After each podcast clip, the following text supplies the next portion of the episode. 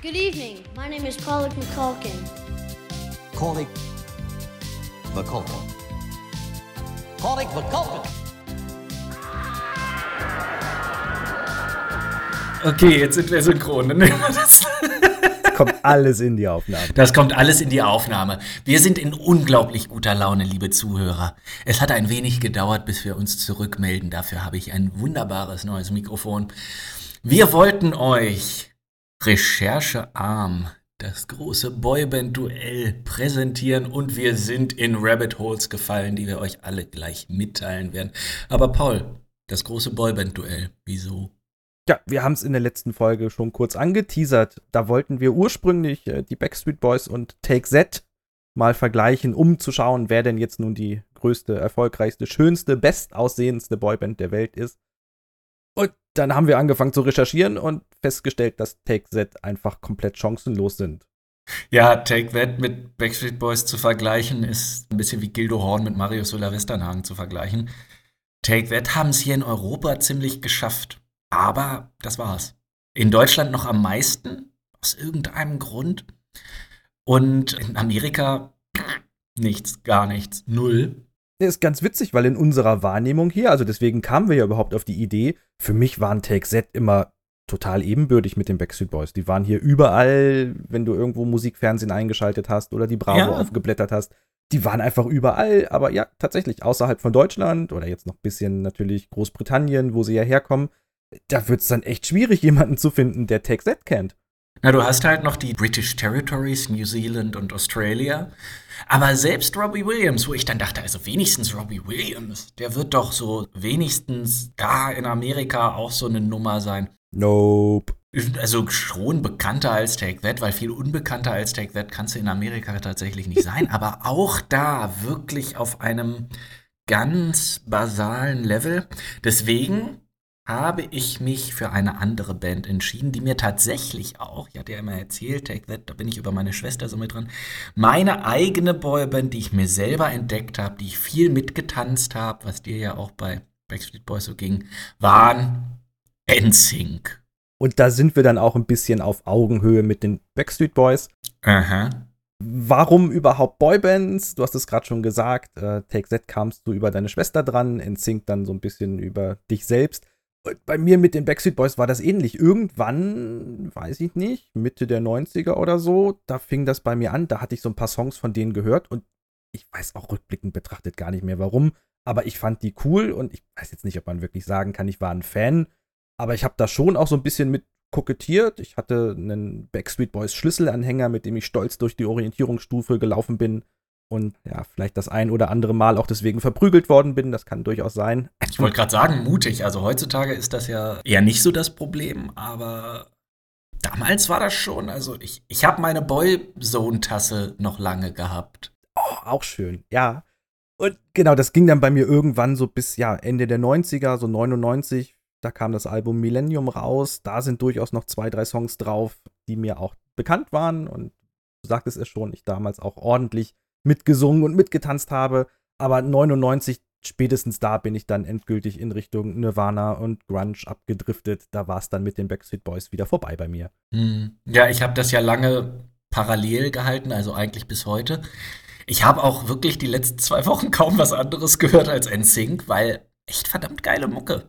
Muss man sagen, ist auch viel mehr in meinem Ballpark, wie man so schön sagt, als purer Pop, weil die ja schon so in die RB-Richtung reingeknuspert sind und ich ja damals, bevor ich in die Rock-Metal-Geschichte gekommen bin, ja der Destiny's Child-Fan war. Ich habe früh erkannt, dass Beyoncé Knowles eine der talentiertesten Personen auf diesem Planeten ist. Mhm. Ich erkannt, niemand anders. und hatte alle Destiny's Child Singles. Das Album hatte ich nicht, ich hatte alle Singles. Dann äh, waren NSYNC naheliegender, weil die ja wirklich viel mehr in die R&B-Richtung gegangen sind. Und ähm, dann ist ja auch ein gewisser Justin Timberlake nicht unbekannt geblieben, als er das Ganze für sich noch mal ein bisschen verschärft hat, diese Richtung. Aber da, wo wir jetzt einsteigen, Mitte der 90er, das ist so ein bisschen der Anfang der Boyband-Zeit. Es gab vorher schon Boybands, sowas Mhm. wie New Kids on the Block zum Beispiel oder Boys to Men. Auf beide komme ich gleich noch mal in meiner Gründungsstory zu sprechen. Aber wir wollen das Ganze hier ja auch so ein bisschen unterhaltsam aufziehen. Du hast noch eine große Boyband vergessen, Paul. Eine große Boyband? Welche? Ja, die Jackson 5. Oh, die Jackson 5. Ja, natürlich. Also, wenn man, wenn man jetzt ganz, ganz weit gehen möchte, könnte man die Beatles vielleicht sogar noch mit dazu zählen. Ja, da ist tatsächlich auch so ein bisschen der, dieser Standard für die Rollen, die wir dann später Mhm. noch mal abpingen, wer da welche übernommen hat, entstanden. Aber New Kids on the Block, wirst du gleich ja drauf eingehen, ist so ein bisschen wirklich die Blaupause. Genau. Und Mitte der 90er dann eben mit Bands wie den Backstreet Boys in Sync und dann später Caught in the Act oder Boyzone. Da ging dann dieser ganze Boyband. Ja, und dann kamen Popstars und die ganzen Castingshows. Aber du hattest mich gefragt, wie wir das aufgezogen Ja. haben, und da wollte ich noch mal eine Antwort drauf geben. Wir haben uns gedacht, wie kann man denn zwei Dinge am besten vergleichen mit denselben Parametern? Die sind bei uns Fragen. Wir haben uns einen Fragenkatalog ausgedacht, der jetzt auch teilweise Erfolg im Sinne von Verkaufszahlen und dem Ganzen oder solchen Sachen misst, aber auch im Sinne von subjektiven Beurteilungsdingen, die wir dann versuchen zu objektivieren und arbiträren Zahlen, denen wir willkürlich Punkte geben werden. Ganz nach dem Tutti-Frutti-Prinzip, wenn sich da noch jemand dran erinnert. Um dann zu einem Phantomergebnis zu kommen, das wir euch am Schluss um die Ohren hauen. Okay. Denke, dann ist vorab alles gesagt. Macht euch bereit. Wir werden jetzt in den nächsten, na, ich befürchte, zwei Stunden werden es wieder werden, Mhm. klären, wer die, denke, das ist dann fest für alle Zeiten, beste Boyband der Welt ist, oder? Die beste Boyband der Welt ist, ne, moderne Boybands ausgenommen, da befassen wir uns nicht mit, da sind wir zu alt für dieses ganze. Das sei noch in einem Halbsatz erwähnt. Also ich habe ja gesagt, Mitte der 90er boomte das. Dann ging es so ein bisschen wieder weg mit so, ne, wie du sagtest, das Popstars und solchen Geschichten. Da war da mehr so die Ein-Mann-Kapelle gefragt. Aber bis heute sind Boybands immer noch erfolgreich. Also wenn man mal so ein bisschen zurückdenkt, die Jonas Brothers oder One Direction. Und nicht Ja. zuletzt äh, BTS, die große K-Pop-Band. Die alle Rekorde bricht. Ich habe in der Recherche rausgefunden, schnellst verkauftestes Konzert aller Zeiten ist gar nicht BTS, sondern eine andere Boyband. Rate mal, wie schnell.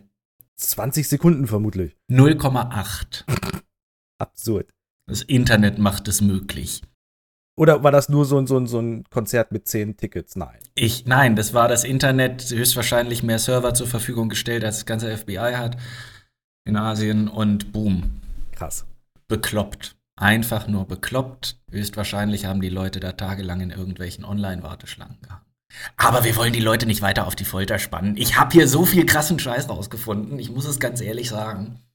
Okay. Okay, Paul, ich würde sagen, da ich schon am Reden bin, unsere erste Kategorie ist, wer hat die geilste, das ist übrigens das Hauptadjektiv, geilste, geilste Gründungsstory. Paul, wie ist denn die Gründungsstory der Backstreet Boys? Ja, wir beginnen im Jahre 93 in Orlando in Florida. Da lernen sich zwei Jungs kennen bei einem gemeinsamen Vocal Coach. Das sind Howie und AJ. Und äh, die lernen später Nick kennen, der geht zum selben Vocal Coach und stellen zusammen fest, dass sie echt gut stimmlich harmonieren und formen daraufhin ein Trio, um gemeinsam so kleinere Auftritte zu machen. 92 lesen sie in der Zeitung, dass ein gewisser Lou Pearlman ähm, nach einer Musikgruppe sucht. Er würde gerne eine Band gründen und äh, wortwörtlich steht da drin, die sollen optisch so geil sein wie die New Kids on the Block. Ja, wir denken ganz kurz hier, Marky Mark und die Jeans und so. Ja. Aber gleichzeitig die souligen Stimmen von Boys to Men haben. Ne, da haben wir sie, die beiden archetypischen Boybands, die möchte er Ja. gern vermischt haben. Um eine abscheuliche Superkreatur zu erschaffen. Klingt für mich auf Deutsch so ein bisschen so, wie er sucht weiße Jungs, die singen können wie Boys to Men. Mhm. Okay, gut. Und wer bewirbt sich darauf? Als erstes AJ. Der singt bei Pearlman zu Hause vor und wird dann das erste Mitglied der neuen Band. Er schlägt dann später Nick und Howie vor, die kannte er ja schon. Und über 100 weitere Vorsingen später steht dann Kevin als viertes Mitglied fest. Und sie würden aber gerne zu fünft starten. Und der Kevin hat da noch jemanden, seinen Cousin, Brian. Der den fliegt er extra aus Kentucky ein. Ist ein bisschen so ein Landei. Das sind Cousins? Das sind Cousins, genau. Kevin und Brian sind Cousins, kommen aus einer streng christlichen Familie und oh. ähm, haben früher im Kirchenchor gesungen und solche Geschichten zusammen. Da haben die so ihre musikalischen Wurzeln.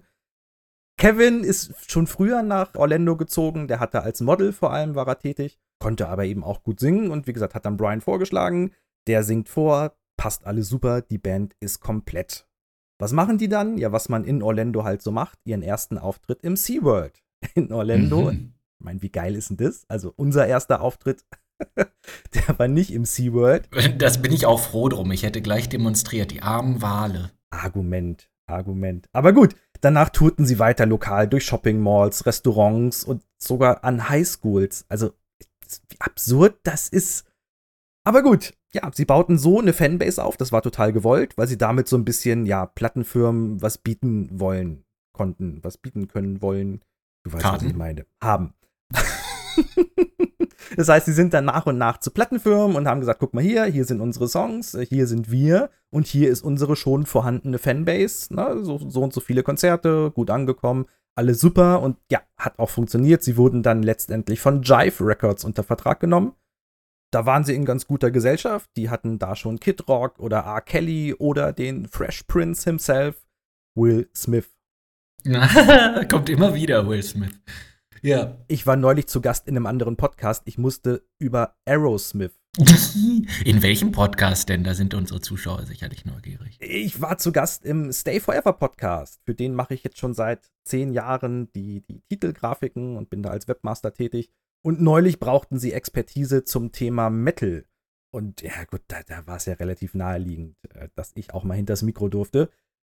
Aber gut, die Backstreet Boys bei Jive Records, da ging es ihnen gut. Und Jive Records, die wirst du sicherlich auch kennen, die haben nämlich später auch NSYNC und Britney Spears unter Vertrag genommen. Genau. Okay. Das ist ja schon interessant. Al- Also ich finde, interessant ist es die Sache mit den Cousins, das wusste ich vorher nicht. Aber die haben die Anzeige gesehen und haben sich bei Lou Pearlman gemeldet. 1995, also ein bisschen nachdem es die Backstreet Boys gab, hat ein gewisser Chris Kirkpatrick durch eine gemeinsame Bekanntschaft, nämlich wurde der Lou Pearlman vorgestellt. Ja, der war nämlich nicht nur unterwegs, um äh, die Backstreet Boys zu vermarkten oder Zeppeline zu verkaufen, wo wir später drauf kommen, sondern auch andere Boybands zu casten, um sein Roster zu erweitern, wie man so schön sagt. Und Chris Kirkpatrick, ich hätte das mehr aussprechen sollen, das ist schwierig. Chris Kirkpatrick, das ist mein Will Smith Paul. Der Lou Pearlman bot ihm an, eine Boyband zu sponsoren, sollte der Kirkpatrick in der Lage sein, die passenden Mitglieder aufzutreiben. Hat das also gleich outgesourced. Da hat sich Chris Kirkpatrick an eine Talentagentur vermittelt. Die hat ihm zwei Leute vermittelt, die ganz bekannt waren und gerade eh arbeitslos geworden waren. Nämlich Justin Timberlake und JC Chazes, die nämlich gerade aus dem Mickey Mouse Club geflogen waren. Höchstwahrscheinlich waren sie zu alt geworden. Da sind wir wieder bei unserem armen Macaulay Culkin, genau. Ja, da sind wir, da kommt es schon. Nach dem Mickey Mouse Club hatten die beiden schon zusammen, weil sie ja da auch viel gesungen und getanzt haben, eine Demo geschrieben, paar Demosongs, zwei Stück, wurden dann von Kirkpatrick gefunden, haben sich dann zusammengetan, haben gesagt, ja, hier, der Chris Kirkpatrick hat die Bekanntschaft zu Lou Pearlman, das ist sein, was er mitbringt. Die Timberlake Chazette, die haben Mickey Mouse Club, da kannst du was draus machen. Dann fanden sie Joey Fatoni, nämlich als Baritonstimme, und das fand ich interessant. Die wurden tatsächlich nach gesangstechnischen Aspekten gecastet, wie bei Popstars später. Da wurde darauf geachtet, dass man eine harmonierende Boyband hat. Später haben sie dann als Basssänger einen gewissen Jason Galasso dazu getan.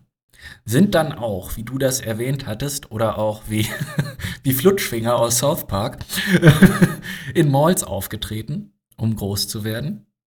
Da hat aber, nachdem klar wurde, dass Lou Pearlman einen gewissen Plan hatte, was aus dieser Band werden sollte, nämlich nicht eigentlich nur das harmonisch singende musikalische, sondern auch die tanzende Boyband, dieser gewisse Jason Galasso, von dem man dann nie wieder was gehört hat, äh, gesagt, das ist nichts für ihn. Er möchte kein Teen Idol sein. Was ja selten war damals. Und dann haben sie als Basssänger wen wohl gefunden? Lance Bass. Ja, es wurde ihm in die Wiege gelegt. NSYNC waren also komplett, haben daraufhin dann auch Tanzperformances eingeübt, für die sie ja weithin auch bekannt waren. Und später bekam dann Lance auch noch den Spitznamen Lanston, was einen Grund hat. Aber das kommt erst in der nächsten Kategorie. Okay. Also gemeinsam haben unsere beiden Bands, dass sie von Lou Pearlman entdeckt wurden und dass sie dann aufgrund dieser Bekanntschaft zu Lou Pearlman, der natürlich sein Zugpferd, die Backstreet Boys, schon äh, aus dem Stall geschickt hatte, dann die Möglichkeit hatte, gleich zu sagen, hier, halt, stopp, ich habe hier noch was gefunden. Und das könnte es auch sein.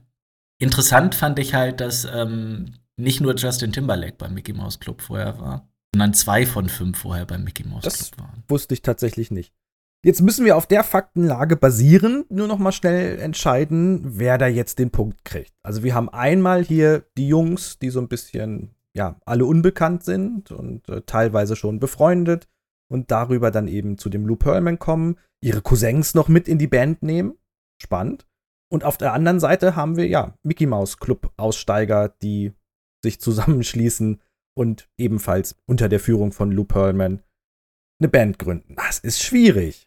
Also ich finde, es, die beiden Faktoren, die sich hier gegenüberstehen, ist einmal die Verwandtschaft deiner beiden und der Mickey Mouse Club bei meinen beiden. Also ich hätte kein Problem, auch wenn das zu meinem Nachteil gerät, dir wegen der Verwandtschaft den größeren Punkt zu geben. Ich würde auch die Underdogs hier einfach jetzt favorisieren, auch wenn sie meine sind, dann nehmen wir die Underdog-Story und geben den Backstreet Boys ihren ersten Punkt.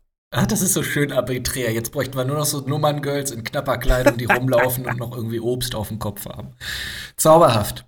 Bei den geileren Bandnamen habe ich das Gefühl, da könnte ich gewinnen. Genau, das ist unsere zweite Kategorie. Wer hat denn den geileren Bandnamen? Fang an. Ja. Willst du, willst du jammern? Mhm. NSYNC. So, halt dich fest. Justin, Chris, Joey mit Y, Lanston und JC ergeben zusammen in ihren letzten Buchstaben NSYNC und sind damit Nein. in Sync, sind also synchron. Halt dich fest. Ich habe gedacht, ich fall vom Stuhl. Ist das geil? Ist das wirklich so oder hat sich das irgendjemand 20 Jahre später ausgedacht? Nein, das ist wirklich so. Deswegen haben sie ja Lance den Spitznamen Lanston gegeben, weil sie vorher Jason hatten, den sie rausgeschmissen haben. Nein. okay. Also ich befürchte, mit meinen Hinterhof-Jungs habe ich da nicht wirklich viel zu melden. Fun Fact vielleicht nur für alle, die es noch nicht wussten, benannt sind sie nicht nach irgendeinem Hinterhof, sondern nach dem Backstreet Market in Orlando. Das war Ach. damals ein Jugendtreffpunkt, da hingen so die coolen Kids ab. Gleichzeitig war es aber auch ein Flohmarkt. Also ja, hm. Hm. Ich befürchte, äh, hier müssen wir nicht lange diskutieren. Der Punkt geht an NSYNC. Ich dachte tatsächlich, das ist einfach nur, ja, die sind so in Nee. Sync. Nee, sie mussten extra Lance umbenennen, damit es noch hin. Ich muss aber den Backstreet Boys zugestehen, dass ich bis heute an keiner Bug Factory vorbeifahren kann, ohne Back Factory zu denken. Und ganz ehrlich, also wenn der Name bei InSync wirklich jetzt nur auf dieses InSync sich bezogen hätte, hätte ich auch diesen Lokalbezug mit dem Backstreet Market. Das, das wäre für mich jetzt ganz klar gewesen, dass ich da einen Punkt für kriege, weil Ja. ich es eigentlich ganz süß finde. Also du kannst dich ja nach allem benennen, aber doch nicht nach einem Flohmarkt in Orlando. Eigentlich ist es echt ganz niedlich. Lincoln Park. Ja, äh, stimmt, ja. Weißt du, in wie vielen amerikanischen Orten es einen Lincoln Park gibt? Alle. Die Antwort ist Ja. alle. Aber das war doch da auch die Story, dass die immer zu den Proben da an dem Ding vorbeigefahren sind und dann irgendwann gesagt haben, genau, Linkin Park. Ja. Das ist aber, als wenn du dich Stadtpark nennst, ungefähr von der, von der Prävalenz, wie oft solche Namen. Ja, aber auf Englisch klingt's halt viel cooler. Ja. City Ring. So. Apropos klingt viel cooler. Wir Ja. kommen zu den Spitznamen der Jungs. Wer hat denn die geileren Spitznamen? Eben hast du angefangen, komm, dann fange ich jetzt einmal Ja. an. Zwei Jungs bei mir in der Band, die blieben einfach bei ihren ursprünglichen Namen. Das sind Kevin Richardson und Brian Littrell. Das sind die beiden Cousins. Die heißen auch weiterhin Kevin und Brian. Dann haben wir Nicholas Carter.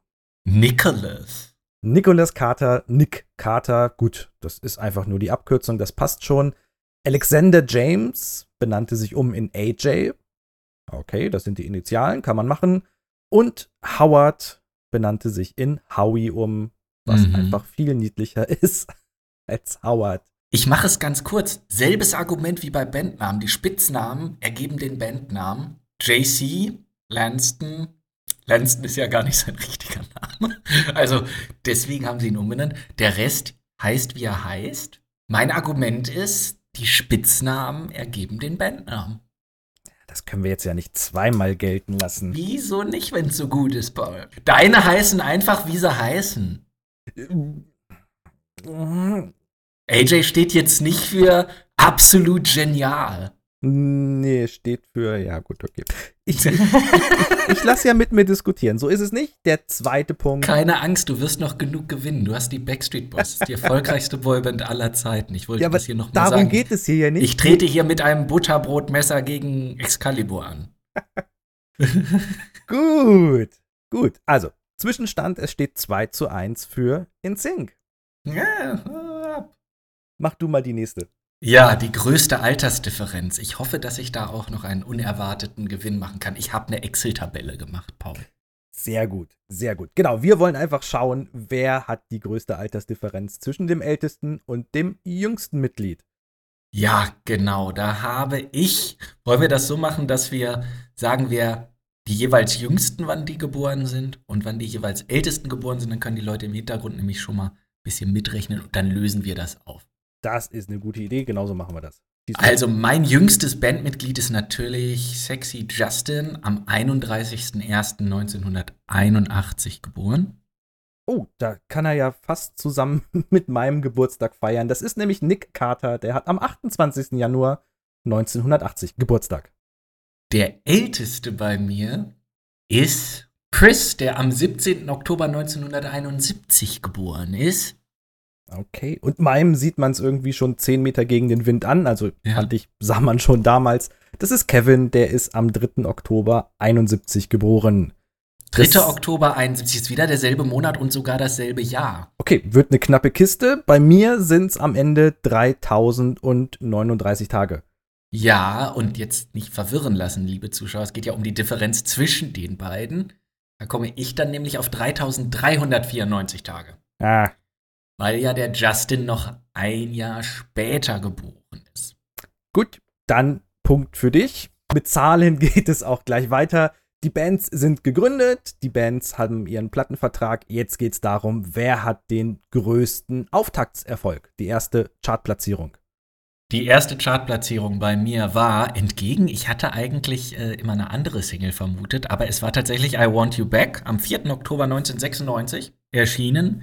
In Amerika auf Platz 16, in Deutschland auf Platz 10 und in England auf Platz 5 eingestiegen.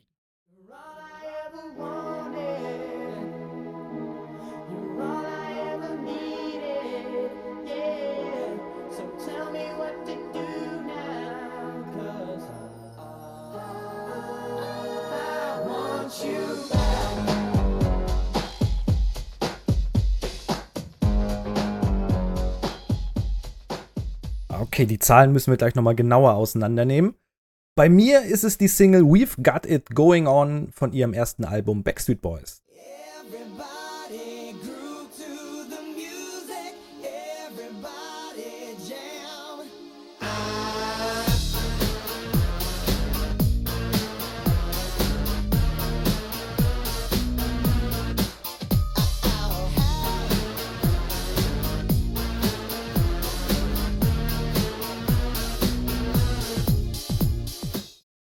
Das kam am 11. September 1995 raus. Ganz kurzer Exkurs dazu, wie es zu diesem Album gekommen ist. Äh, nachdem die Jungs sich gefunden hatten, flogen sie alle zusammen, inklusive Produzenten, nach Schweden, um dort ihr erstes Album aufzunehmen. Und haben dort die Songs mit zwei Giganten der Popmusik zusammengeschrieben. Das sind Max Martin und Dennis Pop. Letzterer ist leider sehr früh verstorben. Der erstere ist aber bis heute noch aktiv und hat unter anderem auch für deine In-Sync-Songs geschrieben, aber Mhm. auch für Britney Spears, Avril Lavigne, Coldplay, Katy Perry. Und meine Güte, er ist nach Paul McCartney und John Lennon die Nummer drei der Songwriter mit den meisten Nummer 1 Hits. What? Das ist schon enorm. Also der ist bis heute mega erfolgreich und aus dem Pop-Business einfach nicht wegzudenken. Krass. Nie gehört. Also so, so weit habe ich, ich bin weiterhin in meiner Blauäugigkeit davon ausgegangen, dass NSYNC alle ihre Songs selber geschrieben haben.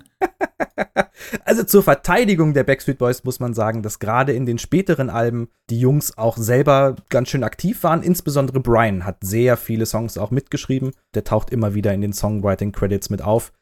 Aber ja, wie das bei solchen Bands ist, das meiste ist produziert und fabriziert und wird von kreativen Köpfen abgemischt, von denen genau wir da draußen alle gar nichts gehört haben. Und wie gesagt, dieser Max Martin aus Stockholm ist wirklich einer der größten Produzenten, die es da draußen so gibt. Auch für Pink unterwegs gewesen, Celine Dion, Bon Jovi, Maroon 5, The Weeknd.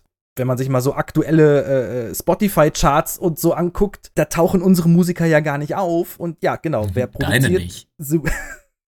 Wer produziert The Weeknd im Hintergrund? Genau, der Mann aus Schweden. Aber ich hatte jetzt bei Schweden erst äh, aber vermutet, dass das damit was zu tun hat. Und da möchte ich noch mal kurz den Stab brechen für Take That, für die ich ja auch einiges recherchiert hatte, bevor dann rauskam, es lohnt sich nicht. Gary Barlow hat die meisten Songs von Take That selber geschrieben. Oh, okay. Ist ein guter Klavierspieler, ein guter Songwriter und schreibt auch bis heute die meisten Songs selber. Das ist wirklich fast alles aus seiner Feder. Kann man jetzt drüber streiten, ob das die Sache besser oder schlechter macht, aber es ist wenigstens selbst gemacht. Ne? Ja, gut. Also, das ist im Boyband-Metier jetzt gar nicht so selbstverständlich. Ja, cool. Ja, wie machen wir denn jetzt unsere Punkte fest? Kommen wir kurz zu meinen Chartplatzierungen, die habe ich ja noch gar nicht ja, rausgehauen. Genau. Die Debütsingle platzierte in Österreich Platz 3, in der Schweiz Platz 3, in Schottland Platz 3, in Deutschland Hm. 4, Belgien Hm. 5, Frankreich 5, in Niederlande 5, in UK Platz 5, in Kanada 36 und in den USA einen traurigen Platz 69. Oh, nice. Couldn't resist. Ja, also das ist natürlich, ich habe US Platz 16, aber ich Oh. habe nicht ohne Grund nur diese drei Länder aufgeschrieben. In den anderen war es kaum erfolgreich. Du hast, glaube ich, einfach die höheren Platzierungen an der Stelle. Also das schlug damals wirklich ein wie eine Bombe. In den USA hat es so ein bisschen gedauert, bis die sich durchgesetzt haben, aber das war auch Kalkül und Berechnung, dass die in Europa erstmal gestartet sind und auch dort Ja. das Album aufgenommen haben, geben wir den Punkt den Backstreet Boys. Nach wie vor führst du aber mit 3 zu 2. Oh, am Ende wird das doch noch der große Gewinn von NSYNC. Aber wir wollen erstmal die weltweit größten Erfolge machen. Da bleiben wir bei Chartplatzierungen. Wie viele Alben haben die Backstreet Boys eigentlich rausgehauen? Äh, da, da kommen wir doch später noch zu. Ach, da, stimmt, das ist die nächste Kategorie. Ich, ich wollte, ich dachte, wir leiten das jetzt hier ganz findig ein.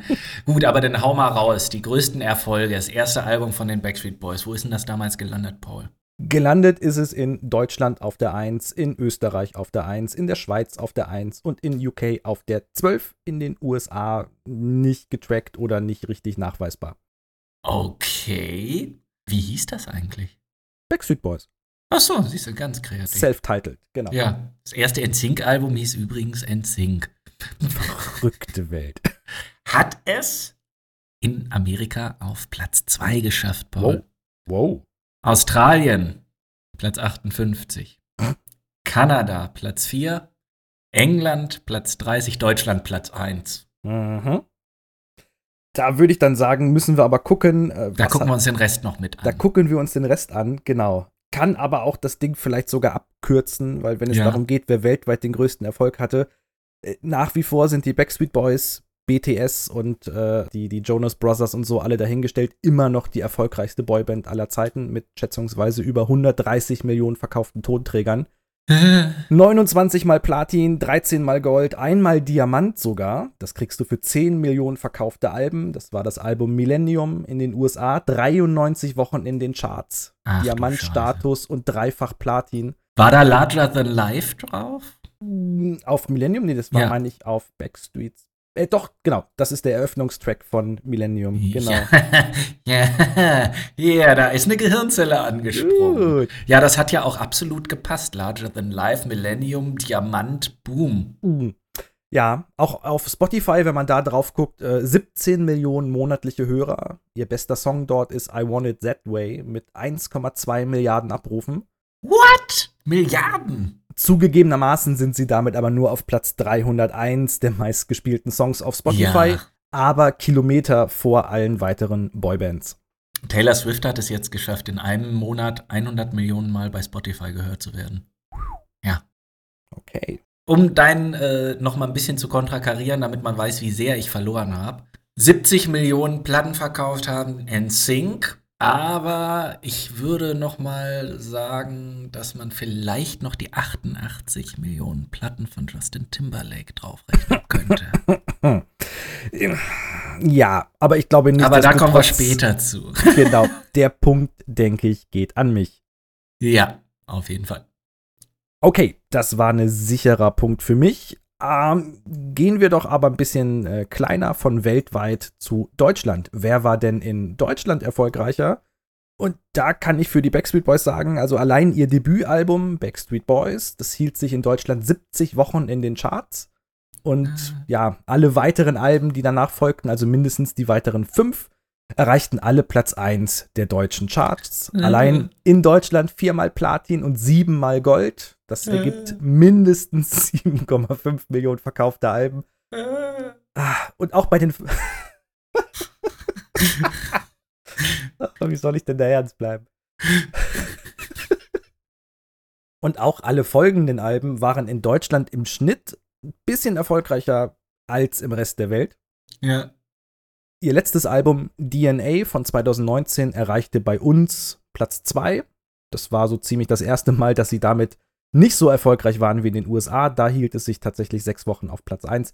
In Deutschland aber, wie gesagt, mit allen Alben äh, in den Top 10. Die schlecht, das schlecht platzierteste Album war This Is Us von 2009, was nur in Anführungsstrichen auf Platz 10 landete. Oh. NSYNC haben in ihrer gesamten Karriere vier Alben rausgebracht. Mhm. Bezeichnenderweise war das zweite gleich ein Weihnachtsalbum, Home for Christmas. Und das erste Album, NSYNC, war auf Platz 1. Das zweite war auf gar keinem Platz in den Top 100. Oh. Wer will denn hier dann ein Weihnachtsalbum? So, No Strings Attached auf Platz 7 Maximum und Celebrity auf Platz 5. Und dann war es das auch schon wieder mit NSYNC gewesen. Okay. Ich nehme an, das ist ganz eindeutig. Da brauchen wir auch keine Tutti-Frutti-Punktvergabe. Das ist wieder mal. Du holst auf. Schauen wir danach auf die Alben. Wer brachte denn die meisten Alben raus während seiner Karriere? Also, ich mache gleich mal weiter. Ich hatte es ja gerade schon angedeutet. Vier offizielle Veröffentlichungen, also das NSYNC-Album, dann Home for Christmas, das Weihnachtsalbum, dann No Strings Attached im Jahr 2001 und dann Celebrity. Und dann gab es noch vier Compilations. Und zwar einmal das Winter-Album, das war eine Weihnachtssong-Compilation. NSYNC, die Weihnachtsband. Und dann gab es ein Greatest Hits im Jahr 2005, dann The Collection im Jahr 2010 und Essential NSYNC im Jahr 2014. Okay, macht insgesamt? Vier offizielle und vier Compilations komme ich auf acht. Okay. Befürchte, der Punkt geht auch an mich. Wer mag, darf mitzählen. Bei den offiziellen Alben kommen wir mit Backstreet Boys, Backstreet's Back, Millennium, Black and Blue, Never Gone, Unbreakable, This Is Us, In a World Like This und DNA auf 10 Alben. Oh. Dazu ein Live-Album, drei Compilations, macht insgesamt 14 Alben. Verloren! Hier den Sailor Moon Einspieler, wie ich von einem riesigen pinken Herzen. Ach nee, den machen wir zum Schluss. Wenn der überhaupt nötig ist. Ich habe noch ein paar, ich habe noch ein paar Asse im Ärmel, Paul. Es, äh, noch ist hier. Wir haben unsere Kategorien bewusst so gewählt, dass auch die Underdogs hier ein bisschen eine Chance haben. Ich befürchte aber, die nächste ist dann auch ein No-Brainer. Wer hat denn die meisten Singles ausgekoppelt? Und es wird jetzt wenig wundern, wer mehr Alben rausbringt, der bringt vermutlich auch mehr Singles raus. Bei den Backstreet Boys sind es 31. 17. Gut. Wir haben allein von diesem Winteralbum drei rausgebracht, die ich alle noch nie gehört habe und die sind auch alle schlecht. Die Backstreet Boys haben tatsächlich erst letztes Jahr ihr erstes Weihnachtsalbum rausgebracht. Es gab vorher nie ein Weihnachtsalbum. Ist das der Grund für langen Erfolg? Wenn du erst, wenn du gleich ein Weihnachtsalbum rausbringst, dann denken die gleich, ist Ende des Jahres, ist vorbei, jetzt nur noch Silvester, dann war's das. Ich befürchte, so ist es. Ja. Sollte man lassen. Man sollte eher so ein Geburtstagsalbum rausbringen. Okay, viele Singles auskoppeln heißt ja noch nichts.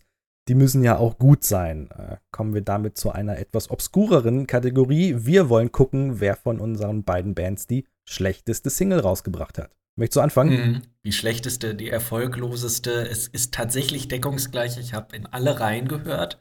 NSYNC haben, ich glaube, das geht den Backstreet Boys nicht anders, unglaublich viele schmalzige Lieder rausgebracht, die alle für mich als nicht-Teenie-Girl unerträglich sind. Die unerträglichste und erfolgloseste von allen war Thinking of You, Klammer auf, I Drive Myself Crazy, Klammer zu, die es am weitesten noch in den Niederlanden auf Platz 15 geschafft hat, in den USA nur auf Platz 67, in Deutschland nur auf Platz 71, damit die erfolgloseste Single von NSYNC ist. Wir können die mal kurz einspielen. Now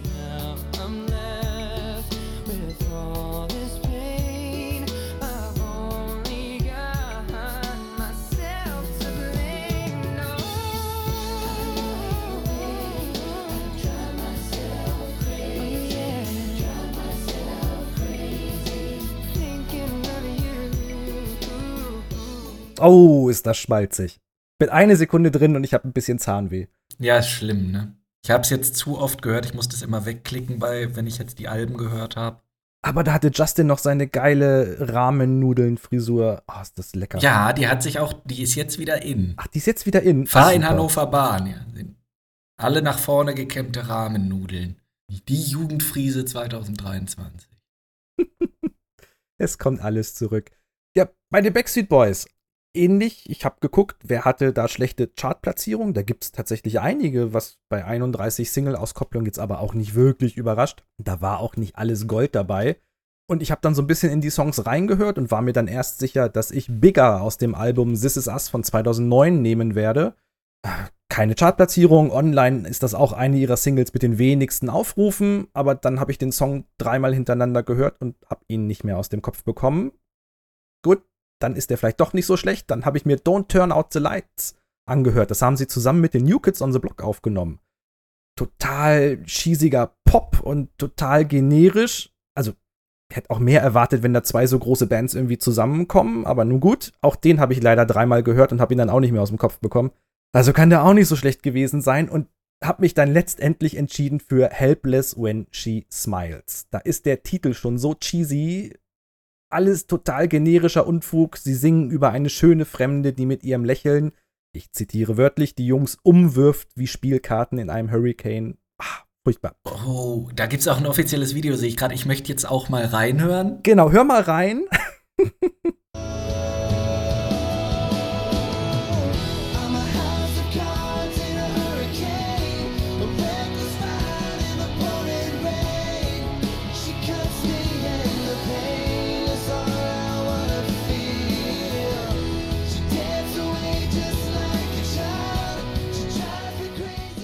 Interessanterweise ist der Song übrigens eine Coverversion von Bastian Ragas. Sagt das noch jemandem was? Das ist, der, Bastian Ragers? das ist der Sänger von Caught in the Act.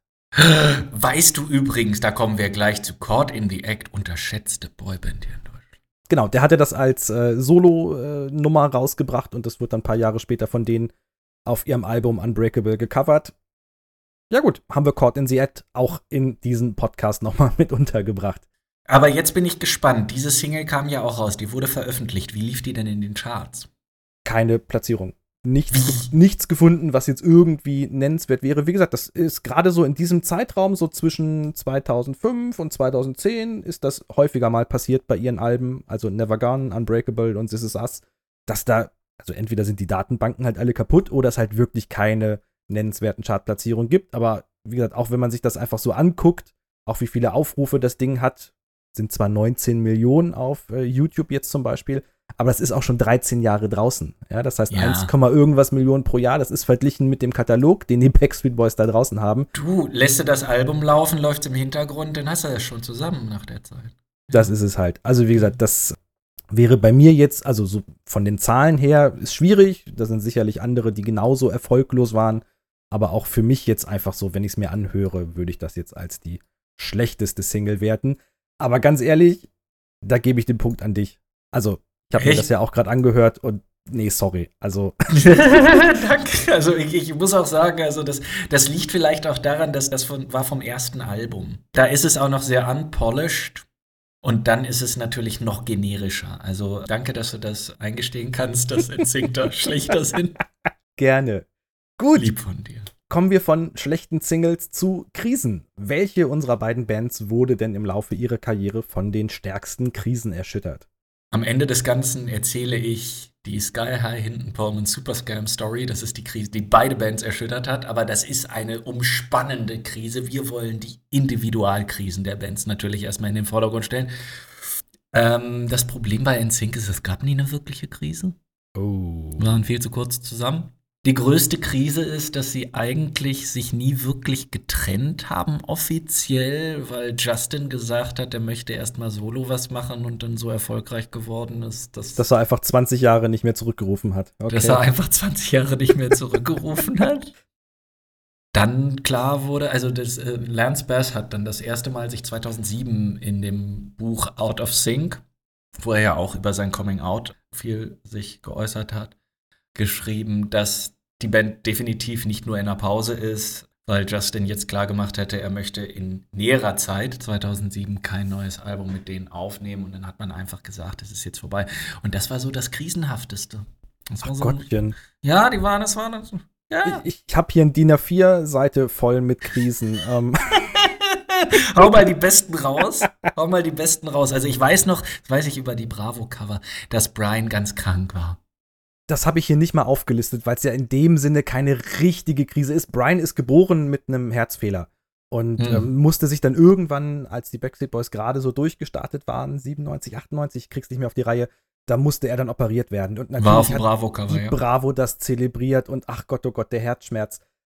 Gerade der kleine, hilflose Brian, der war doch immer der Süße. Nein, Ja. aber das würde ich jetzt nicht mal als große Krise, weil es ist alles gut gegangen. Ähm, Ja. Was sicherlich auch alle mitbekommen haben, der Mini-Skandal, als Kevin 2006 die Band verlassen hatte.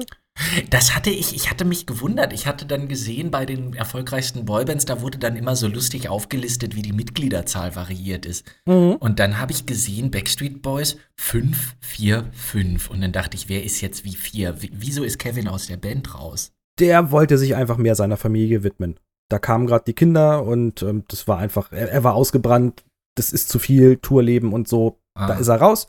Kann ich auch total verstehen. AJ und Nick, das haben sicherlich auch einige mitbekommen, sind immer mal wieder wegen Alkohol- und Drogenproblemen in der Presse negativ aufgefallen. Nick wurde auch mal wegen Trunkenheit am Steuer verhaftet 2005.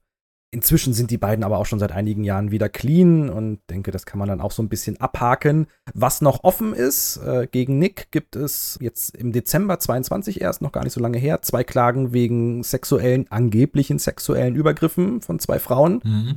2001 soll das passiert sein, da waren die 17. Er bestreitet Okay. das. Vor ein paar Jahren gab es das schon mal. 2017 gab es einen ähnlichen Vorwurf. Auch der ist, soweit ich das recherchieren konnte, immer noch offen. Und ob es zu diesen drei Anschuldigungen dann insgesamt jemals auch irgendwie Verfahren oder irgendwas geben wird, ist nicht bekannt. Aber ja, im Zuge dieser ganzen MeToo-Geschichte und so ist auch das eben halt nochmal hochgekommen. Es gibt keine Gerichtsurteile oder irgendwas dazu. Deswegen müssen wir das jetzt so unkommentiert erstmal im Raum stehen lassen. Es gab ja auch noch die schlimme Tatsache, dass sein kleiner Bruder inzwischen leider verstorben ist, ne? Den hätte ich jetzt so ein bisschen als die größte Krise und ich glaube, den müssen wir auch einfach ganz kurz erwähnen, wenn wir hier über die Ja. Backstreet Boys sprechen. Genau, Aaron Carter, das ist der kleine Bruder von Nick, sieben Jahre jünger und 97, also kurz nachdem die Backstreet Boys gestartet sind, startete der ebenfalls durch. Da war er gerade mal zehn Jahre alt. Der trat dann unter anderem im Vorprogramm der Backstreet Boys auf und tourte mit ihnen auch zusammen. In Deutschland, da haben wir ihn alle mitbekommen, da war er auch am erfolgreichsten. Sein erstes Album, auch wieder self-titled, Aaron Carter, erreichte hier immerhin Goldstatus. Das ist keine kleine Nummer. Dann kam aber auch nicht mehr so viel. In den USA hatte er mit seinem zweiten und dritten Album noch so ein bisschen Erfolg. Also, was heißt bisschen? Viermal Platin. Das ist auch schon echt groß. Ja, ich kann mich auch noch erinnern, dass das auch gefeiert wurde. Das war, genau, das war also, wenn wir jetzt wieder auch zur Bravo kommen, auch da war er dann durchaus des Öfteren drauf und auch seine Musikvideos. Also den hat man schon wahrgenommen hier für ein, zwei Jahre. 2002 endete das Ganze dann. Vermutlich auch da wieder einfach der kleine süße Junge ist nicht mehr klein und süß und dann hört das halt irgendwann auf. 2018 hat er nochmal einen Comeback-Versuch unternommen, der ist aber gescheitert. Und ist danach einmal durch alles, was in der Klatschpresse so Rang und Namen hat, mit Drogenproblemen. Er drehte irgendwelche strangen Porno-Videos, war mit Mhm. irgendwelchen zweifelhaften Damen liiert. Er hat sich mit seiner Familie zerstritten. Es gab sogar eine einstweilige Verfügung von seinem Bruder Nick und seiner Zwillingsschwester, die ihm verboten hatten, sich ihren jeweiligen Häusern mehr als 100 Meter zu nähern. Er war dann später in so einer Doku-Sendung im Fernsehen, wo er zugegeben hat, unter Angststörung, Panikattacken, Schizophrenie, multiplen Persönlichkeiten zu leiden. Also alles, was man irgendwie so haben kann. Ja, ja. 2021 wurde er dann Vater.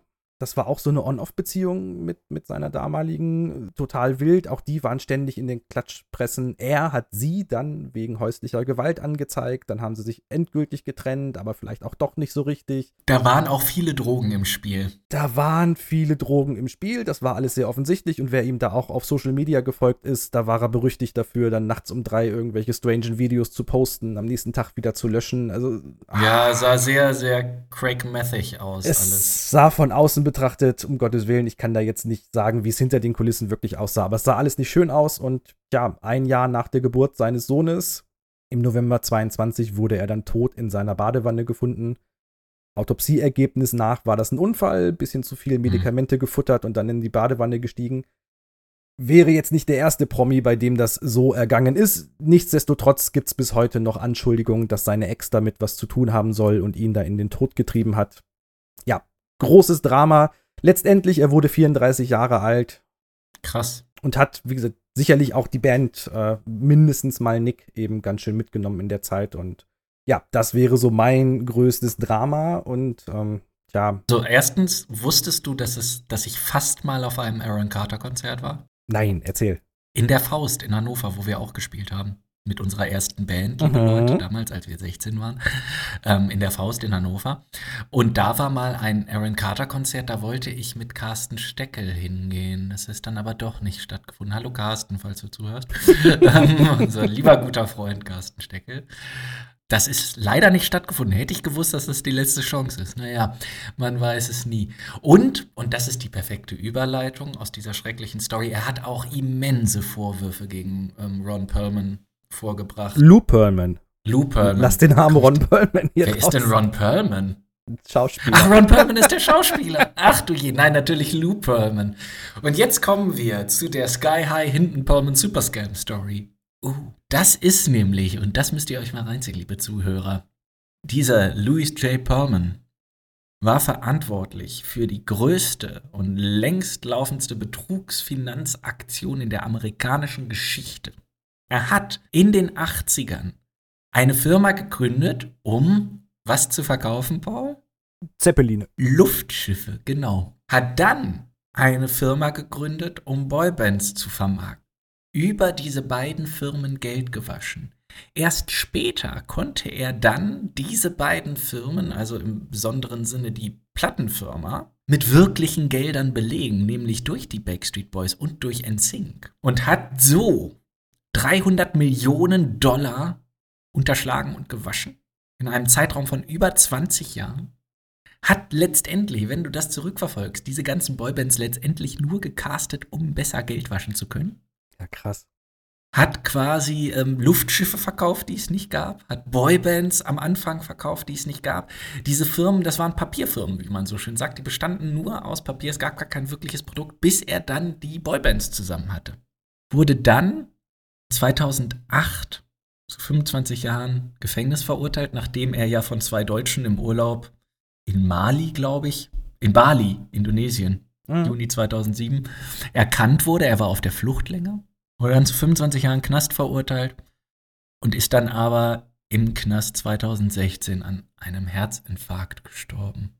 Das kommt davon, wenn man in Deutschland so erfolgreich ist. Die Deutschen sind einfach gut im Verpetzen und wenn die dich kennen und im Urlaub irgendwo sehen, dann bist du dran. Da ist er, Herr Blockwart. Da ist der Kriminelle.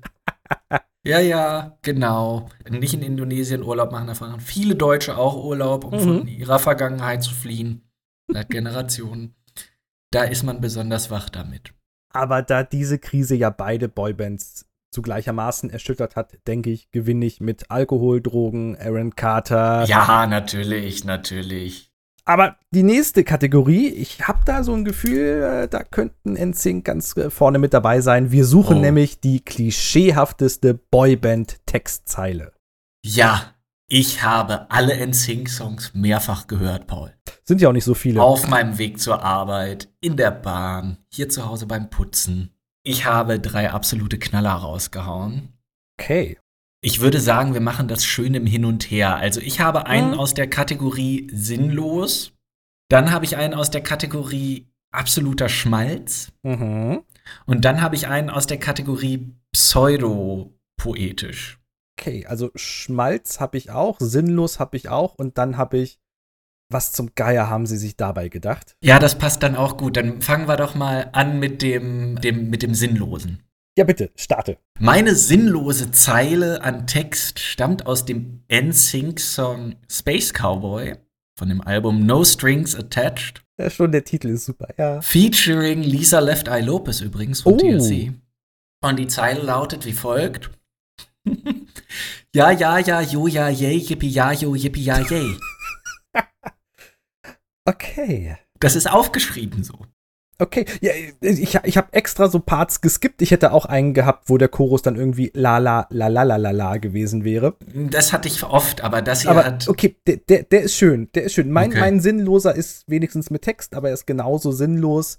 Er ist aus dem Lied Incomplete. Es ist die erste Zeile. Da wollten sie irgendwas Bedeutungsschwangeres. Das ist eine Ballade, die ist herzzerreißend. Und rausgekommen ist das hier. Empty Spaces, fill me up with holes. Empty spaces fill me up with holes. Ja, es, es soll so schön Mhm. tragend und dramatisch, aber es ist einfach nur, ja, nein. Oder dann würde ich gerne mit meiner pseudo-lyrischen kontern. Mhm. Das ist von dem Song If I'm Not the One von dem Album NSYNC. I wanna call you up, cause in the end, I keep writing letters to my garbage can. Lieber Mülleimer, heute ist wieder nichts Schönes passiert. Lieber Mülleimer, sie hat mich schon wieder nicht angerufen. Wieso eigentlich nicht? Ich meine, die, die, die lyrische Implikation ist, ich schreibe einen Brief und er ist doch nur für den Müll gut. Ja, aber es klar. ist halt formuliert, wie du das schon schön aufgegriffen hast. Das war- Lieber Mülleimer, ähm, heute war das Wetter blöd. Das ist so ein bisschen wie so ein Achtjähriger so Gedichte schreiben Ja. würde, genau. Also, Für die ja, Katze. Ich habe damals ein Lied für unsere Katze geschrieben, als ich acht war. Ja, sowas. Hast du noch, hast du noch was? Ja, ich, ich habe noch was. Den kennt auch sicherlich jeder. Das ist aus dem Song As Long as You Love Me. Hm. I don't care who you are, where you're, Where from, you're from, what don't you care did, what you did, as, as long as you love me. Und so süß das ja im Kern vielleicht auch sein soll, es heißt sinngemäß trotzdem, es ist mir völlig egal, wenn du ein rassistischer, pädophiler, stinkender Oh Mülleimer Gott, bist. stimmt, da habe ich ja noch nie drüber nachgedacht. Solange du mit mir hier ein bisschen Schnickschnack machst, ist alles okay. Oh mein Gott, das ist voll die schlimme Grundlage für eine Beziehung. Ja, ja, so sollte es echt nicht laufen. Also, Oh Gott. Und dann regen sich in letzter Zeit alle über Schlagertexte auf. Aber das ist ja auch schlimm. Das, das propagiert ja toxische Beziehungen. also man könnte es so auffassen, man könnte es natürlich auch verstehen als Baby, ist alles okay, komm zu mir. Ne, das wird schon. Aber Hit man, me, baby, one more time ist auch eine fragwürdige. oh ja. Zum Mhm. Glück hat Rihanna das nicht rausgebracht. Ah, Ah, gefährlich.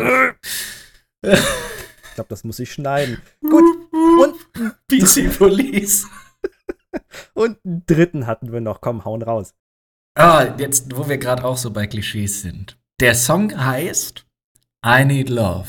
Okay. Und die Zeile ist I need love, you need love, we all really need love. Oh, wie doof ist das? Und das wird sogar dreimal wiederholt in dem Song. I need love, you need love, we all really need love. Also ersetze Love durch irgendeinen Produktnamen, dann ist es ein super Jingle für so einen Werbesong, weißt du? Dove, die Seife. I need love, you need love, Oh everybody. Gott, jetzt demnächst kommt, jetzt habe ich es ins Mikro gesagt, YouTube hört wieder zu. YouTube hat sich übrigens neulich. Ich habe mich mit meiner Mutter am Telefon unterhalten. Über die ganzen Leute, die jetzt in Fit Fitnessstudios gehen und Eiweißpulver essen, dass die später mit 50 dann Titten kriegen, wie bei Fight Club. und, und weißt du, was YouTube mir im nächsten Moment vorschlägt? Eiweißpulver? Nee, bessere BHs. YouTube hat gedacht, ich bin mit meinem BH unzufrieden. Sind wir das Ah. nicht alle? Okay, ich verstehe. Okay, aber zurück zum Thema, entschuldige. Du hast bestimmt noch eine dritte schlechte Boyband-Zeile. du, wir wissen ja seit der Konzertefolge, dass ich ein Meister im Schummeln bin und äh, Ja. so Sachen reinbringe. Ich habe jetzt einen Song, aber in dem gibt es mehrere Zeilen, die alle genau, also es wird eigentlich nur noch schlimmer. Okay. Es ist der Song Get Down und er Oh, beginnt oh, mit- oh, der ist, der, das ist ein schlechter Text, ja. I feel in heaven when I look in your eyes. Okay, Mhm. mega cheesy. Aber im selben Song gibt's dann auch noch I want your lovin' and I want it right now. Oh Gott. Okay, im selben Song Oh baby, you're so fine, I'm gonna make you mine. Der ganze Text ist schlecht. Ich lasse es gerade in meinem Kopf durchlaufen. Es ist wirklich, es ist nicht eine klischeehafte Boyband-Textzeile. Ja, sie haben ein, alle, sie haben da auch mit drin, You drive me crazy. Sie haben Hey baby, love, I need a girl like you. Und sie haben auch da Ah. drin I know that you are the one for Und me. ich dachte, ich hätte die Kategorie sicher. Und jetzt der Song endet mit Bang, Bang, Bang, here we come, here we slam. Oh. Oh, ich dachte, ich hätte leid. das so sicher. Und dann haben die wirklich Bullshit-Bingo den Popsong geschrieben. Es Oh ist so nein. furchtbar. Es ist so furchtbar. Und es gäbe noch mehr Stellen in diesem Song. Der ist auch so ein bisschen gerappt. Es ist alles so furchtbar. Ja, ja, diese re schreckliche Rap-Stelle. Bang, bang, bang, here we go, here we sing, it's Fun Factory, it's a BSB. Come Mhm. on, girl, get down. Make it up, move it and move it all around. Und Ja, ich habe extra dieses Move it all around und so sogar schon weggelassen. weil At the top of my list, ja, oh Gott im Himmel. Erstmal, warum habe ich Gehirnzellen, die nur dieser Sache gewidmet sind? Und zum anderen, ja, du gewinnst mit dem Song. Aktueller Zwischenstand: Die Backstreet Boys führen mit 8 Punkten zu 4 Punkten. Oh Gott, Aber es besteht Hoffnung. es Die- besteht Hoffnung. Die Rahmennudeln von Justin können dich retten, denn Die wer, Rahmennudeln von Justin können mich retten. wer unserer beiden Bands hatte denn die geileren Stereotypen? Hm. Es gibt ja eine Grundlage für Stereotypen, die ich dann gegoogelt habe. Und normalerweise werden Boyband-Stereotypen in den Bad Boy, Mhm. den Shy One, den Schüchternen, den Jungen, Mhm. den Older Brother Mhm. und den Heartthrob, also den, den, den ähm, Herztropfen. Den, den, Genau. den, den, den Loverboy unterteilt. Ich habe jetzt ein englisches Wort mit einem anderen englischen Wort ersetzt. Wie hast du denn diese Rollen auffüllen können bei den Backstreet Boys? Im Grunde kann ich da genau die Schablone einfach drüberlegen. Ne? Wir Ja. haben mit Nick Carter den schönen, den Sunny Boy, ey, weißt du, mit dem auf einer einsamen Insel, ach, das wäre schon Mhm. schön, weißt du.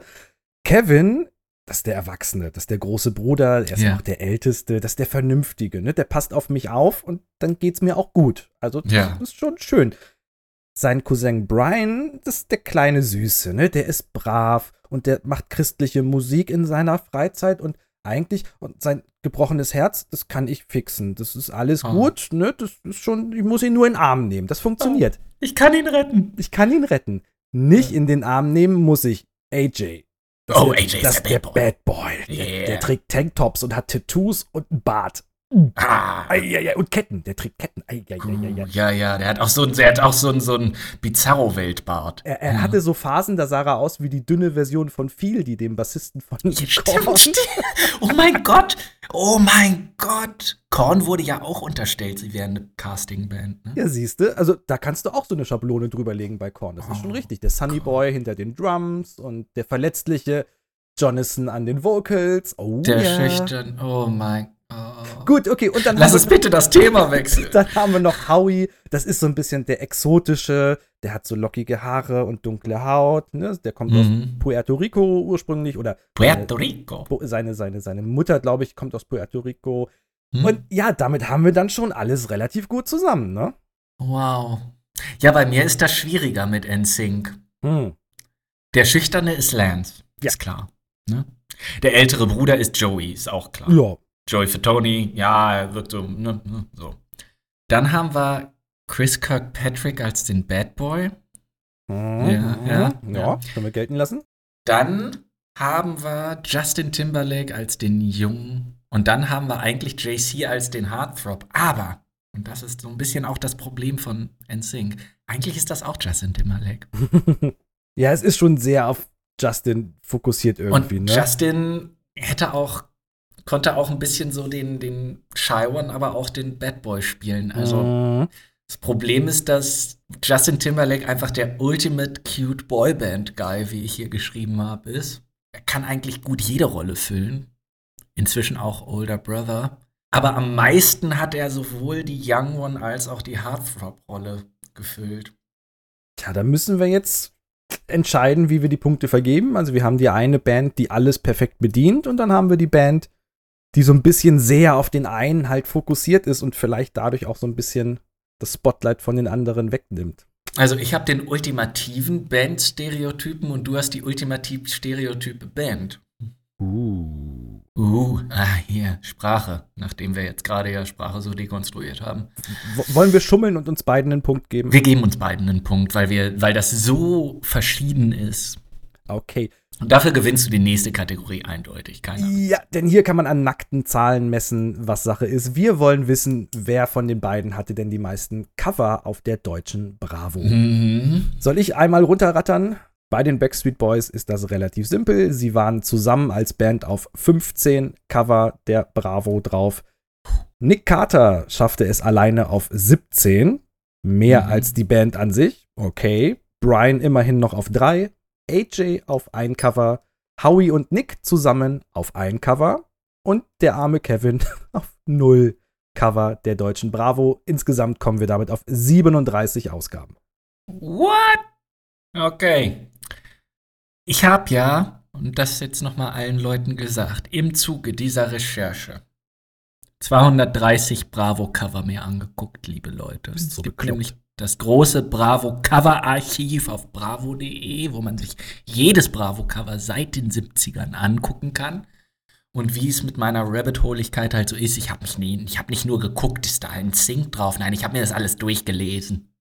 Ich habe mir durchgelesen, dass am 13.03.1997 das erste Mal NSYNC auf dem Cover waren, weil Justin Timberlake sich den Daumen gebrochen hat. da war aber auch in der gleichen Ausgabe ein Backstreet Boys Poster. Ist das ein Punkt für mich? Ja. nee, Justin war, NSYNC waren auf dem Cover, das ist einer von mir. Viermal waren sie auf dem Cover, mit Justin waren es insgesamt neun, um das mal gleich vorauszugeben. Oh. Wer war häufiger zum Beispiel auf dem Cover der deutschen Bravo als Justin Timberlake oder NSYNC zusammen? Andreas Türk. Wer sich noch erinnern kann, der kontroverse Talkshow-Moderator Andreas Türk, der zusammen mit Arabella Kiesbauer das deutsche Fernsehen neu definiert hat, Und der war für die Bravo relevanter als in Sync? er war für die Bravo relevanter als NSYNC. Am 10.04.1997 hat TikTok-Toes Lee die ganze Wahrheit in der Bravo veröffentlicht. Es gab aber ein NSYNC-Poster und Justins Daumen war wieder heile, wurde in einer kleinen Schlagzeile erwähnt. Am 28.05.97 waren NSYNC auf Safari, aber nur Justin Timberlake hat es aufs Cover geschafft. Da war schon eindeutig 1997, wo es hingeht. 1997, 27.06. NSYNC gehen baden. Justin vorne, die anderen schwimmen hinten im Hintergrund rum. Also es gab ganz viele NSYNC, es gab dann die NSYNC Riesenposter-Reihe. Ich hatte das Gefühl, ich habe es dann auch nicht weiter nachverfolgt, aber ich glaube, die ging drei Poster und der Rest, die anderen beiden waren egal. Dann gab es 23.02.2000 nochmal Justin zusammen mit Oli P. und Christina Aguilera und der Aussage, ähm, die große gemeinsame Tour Bitte was? möglich. Ja, Oli P? ja, Oli P. war um die, der Oli P. war höchstwahrscheinlich häufiger als die Backstreet Boys auf dem Bravo-Cover in Deutschland. Und dann kam ja die Phase, wo Justin Timberlake ganz oft auf der Bravo zu sehen war. Warum, Paul? Weil er mit Britney zusammen war. Weil er mit Britney Spears zusammen war, liebe Leute, erinnert euch. Die Jeanshemden, die Jeanshemden. Britneys Liebesnest mit Justin. Groß Britney. Wie, wie Liebesnest, die hatten doch nie was, hä? Jungfrau, hallo, hallo. 15.05.2002. Justin lächelnd auf der Bravo. Britney Jungfrau, da kann Justin nur lachen. Ich erinnere mich an diese Ausgabe. Du hast gerade Ja. irgendwas in meinem Kopf aufgemacht, danke dafür. Ich glaube, ich habe den Post von, von, von Instagram aufgemacht, den ich an dem Tag abgesetzt habe, als ich recherchiert habe. Ich konnte nicht anders. Er guckt so verschmitzt. Er guckt so Bad Boy-mäßig in dem Moment. Weißt du, Justin. Immer noch mit seiner leichten Rahmennudelfrisur. Ja, und was ich da festgestellt habe, und da haben wir ja viel drüber geredet, Paul, allein aus so einem Bravo-Cover kann man eine kurze Folge schmieden. ich denke, das werden wir auch tun. Das werden wir auch tun. Wir werden ein numerologisches System entwickeln, um aus den Jahren 1998 bis 2002 uns zufällig zu Beginn einer Kurzfolge, ich nehme an, wir sagen eine Viertelstunde und dann wird es doch eine halbe Stunde, Mhm. uns ein Cover rausnehmen, zufällig bestimmen und dann losriffen, weil heiliger Bimbam, was da alles los war. Deutsche Soaps wie GZSZ, die Kelly Family, Caught in the Act. Was zur Hölle war mit Caught in the Act los? Die waren so oft auf Bravo-Covers, dass du denken könntest, es war die berühmteste Band der Welt. Ich sage die, die deutsche Wahrnehmung ist dann oft noch mal eine andere als in der restlichen Ja. Welt. Ja. Da waren Titten auf der Bravo-Kammer, Teenager-Titten. Ah, du meinst Blümchen. Nee, Blümchen auch. Da gab es ein ganz komisches Foto von Blümchen. Das haben sie höchstwahrscheinlich von irgendeiner Party gemacht. Da hat sich keiner noch um Groß-Photoshop bemüht. Der, der Kollege, der da mit Blümchen abgebildet ist, na, ziemlich verdrogt aus. Und dann, also da- diese Entwicklung von Bravo-Covers und von den Postern und die Themen. Die Themen, du wirst bekloppt. Also, dass Justin sich den Daumen gebrochen hat und dass es dann alles wieder gut ist. Oder dass Brian ein Loch im Herz hat. Und oh mein Gott, das haben sie wochenlang haben sie das begleitet, dass sie Mhm. nicht mit im OP-Saal standen. Also ihr seht schon, wenn wir das Fass aufmachen, da gibt es einiges. Bereitet euch drauf vor, eine der nächsten Folgen, da werden wir Bravo-Cover auseinandernehmen. NSYNC machen Fans nass. Uh. Mhm. Britney und Justin, ist jetzt alles aus? Die Antwort ja. Ja.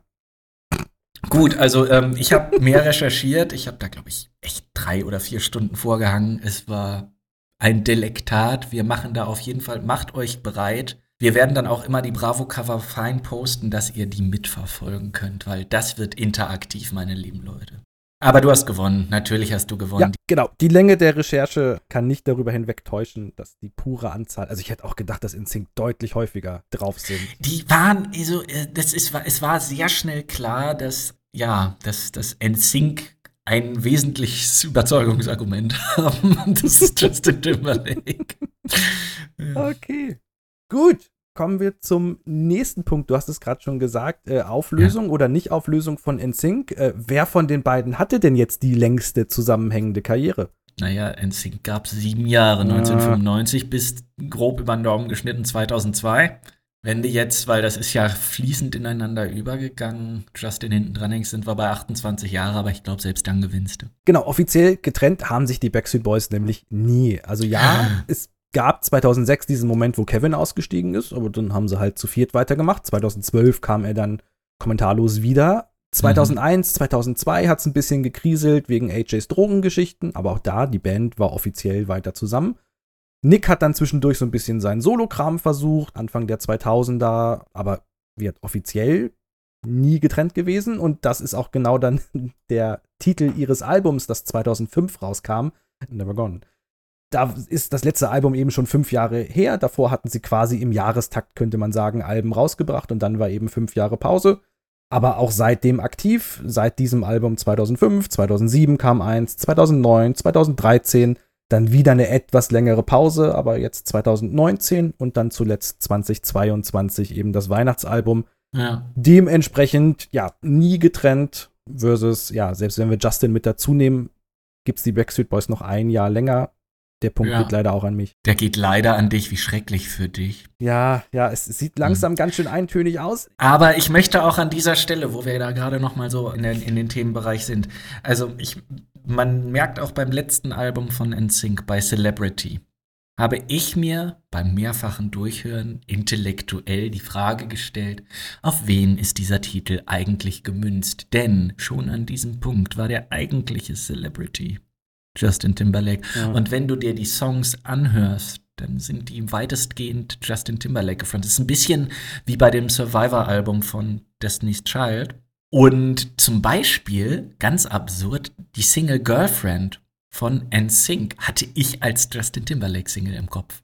Das, das singt doch auch nur er, oder? Ja, Also, es ist, es ist eigentlich, ist es auch vom Style de, der Musik, ist es eigentlich genau das, was er dann nahtlos als Solo-Karriere weitergemacht hat. Ich glaube, man hat recht früh erkannt, dass er so das uneingeschränkte Zugpferd des Wagens ist. Und nachdem er dann da mit Britney am Start war, war es natürlich noch mal weil, also das darf man ja nicht unterschätzen, wie krass Britney Spears damals durchgestaltet ist. Das ist ja nach Michael Jackson so die krasseste Solo-Karriere aller Zeiten in dem Punkt gewesen. Aber interessanterweise hat so sowas bei den Backstreet Boys ja wirklich nie. Also ja klar, Nick war vielleicht der, der öfter mal auf irgendeinem Cover oder Poster drauf war. Aber es wäre jetzt nie so gewesen, weder bei Auftritten noch in Videos oder so, dass, dass er jetzt im Fokus stehen würde. Also ganz Ja. im Gegenteil, gerade was jetzt Gesangparts und so angeht, ist er sogar einer der, der gefühlt am wenigsten singt. Das ist schon ganz interessant, dass die das konsequent bis zum Ende durchziehen, dass die da als fünfköpfige Band eben auftreten Ja. und da niemand irgendwo im Fokus steht. Ja, aber dann guck mal, das hast du in Destiny's Child, wie gesagt, ist ja eines meiner Steckenpferde. Und da hast du auch bei Survivor immer noch, wenn du dich an den Song selber von Survivor erinnerst, hat selbst Michelle Williams noch eine ganz klare Gesangsstelle drin. Mhm. Und auch es wird immer ganz klar versucht, natürlich hat Beyoncé das knappste Outfit an, die hochgestyltesten Haare. Aber es wurde immer noch versucht, diesen, diesen, diesen Band-Fokus zu machen. Übrigens, Thema Take That, noch mal kurz eingeworfen. Erstmal sind die nur noch zu dritt unterwegs. Gary tanzt auch live nicht mehr. Das heißt, es tanzen nur noch zwei um ihn rum, was echt wirklich sehr albern aussieht.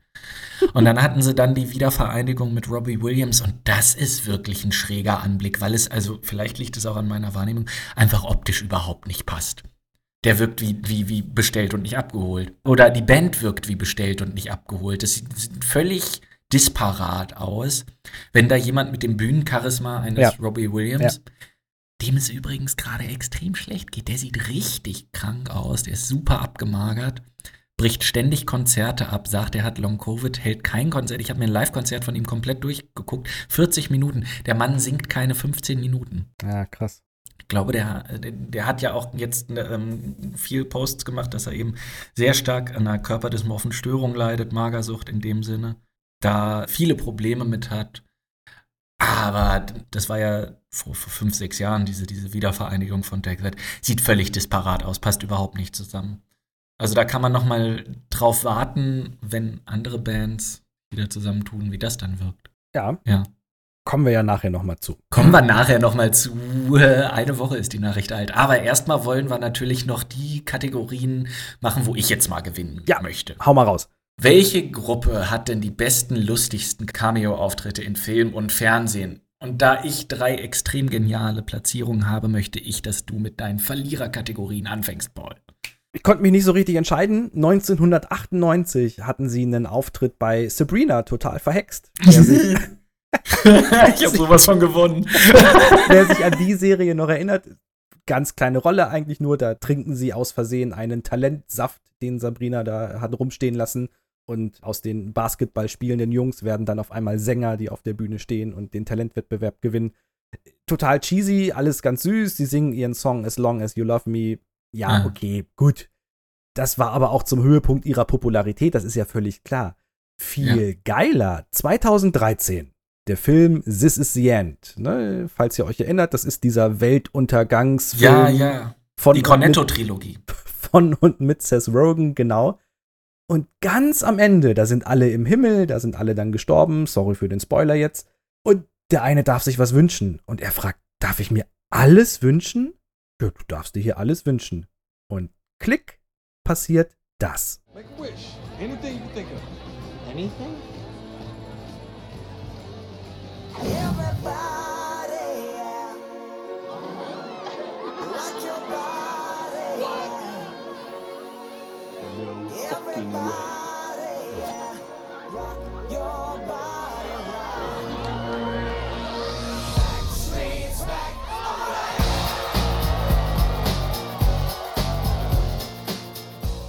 Noch geiler und selbstironischer kann sie es eigentlich kaum machen. Und das eben zu dem Zeitpunkt, 2013. Ne? Also, Ja. Da war der Hit schon mal eben 20 Jahre alt. Da hast du alle abgeholt, die das als Teenies gefeiert haben. Das war schon super. Gleichzeitig brachte es denen aber halt auch einen Haufen neuer Fans. Also wenn man da mal so ein bisschen auch durch YouTube-Kommentare und so durchscrollt, da ist ein Haufen Teenies, die sagten, boah, cool, die kannten Wer ja noch ist das nicht. Was sind das da für alte Männer, die da tanzen? Aber der Song ist auch 20 Jahre später halt immer noch geil und in dem Setting, äh, wie gesagt, mit der Selbstironie dahinter, natürlich noch, noch, noch viel geiler. Ja, Paul, was werde ich wohl als erstes erwähnen? Hm, weiß ich nicht. Vielleicht Staffel 12, Episode 14 der Simpsons. Oh, natürlich, die Wechsel. Ja, Folge die sensationelle Popgruppe, einem der Zita zitierbarsten Simpsons-Zitate, nämlich Ivan et Njosh. Und in Sync rollen rein und rollen wieder raus. Genau. Ja, das ist übrigens der Anfang des Songs No Strings Attached vom gleichnamigen Album No Strings Attached. Dieses, wo sie so reingeschimmit kommen. Du, du, du, du, du, du. Ja, mich. Shimmy, Shimmy. Also, das ist witzigerweise, habe ich gestern von The Real Gyms, einem YouTube-Kanal, der die Instanz für die Simpsons ist, ein neues Video gesehen über, wie Homer Simpsons Entwicklung sich über die Zeit verändert und er inzwischen eigentlich ein Millennial ist, gesehen. Und was kam natürlich vor? NSYNC und genau dieser Clip. Yo, dudes, awesome show. It's in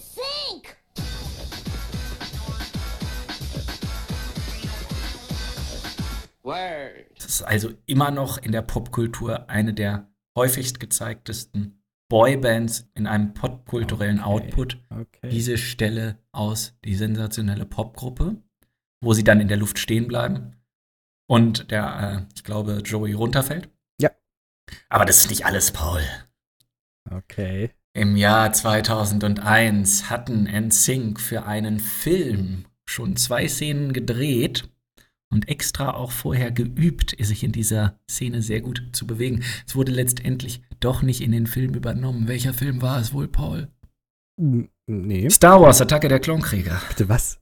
Ja, Bitte was? NSYNC sollten eigentlich im Jahr 2001 eine Szene in Star Wars Attack of the Clones haben, wo sie mit Lichtschwertern kämpfen. Hä? Ja, die wurde dann aber im finalen Schnitt doch rausgeschnitten. Das ist vielleicht auch besser so. Ja, es hätte den Film also. Warum kämpfen NSYNC gegen, gegen Christopher Lee? War das, wäre das die Möglichkeit gewesen? Vermutlich.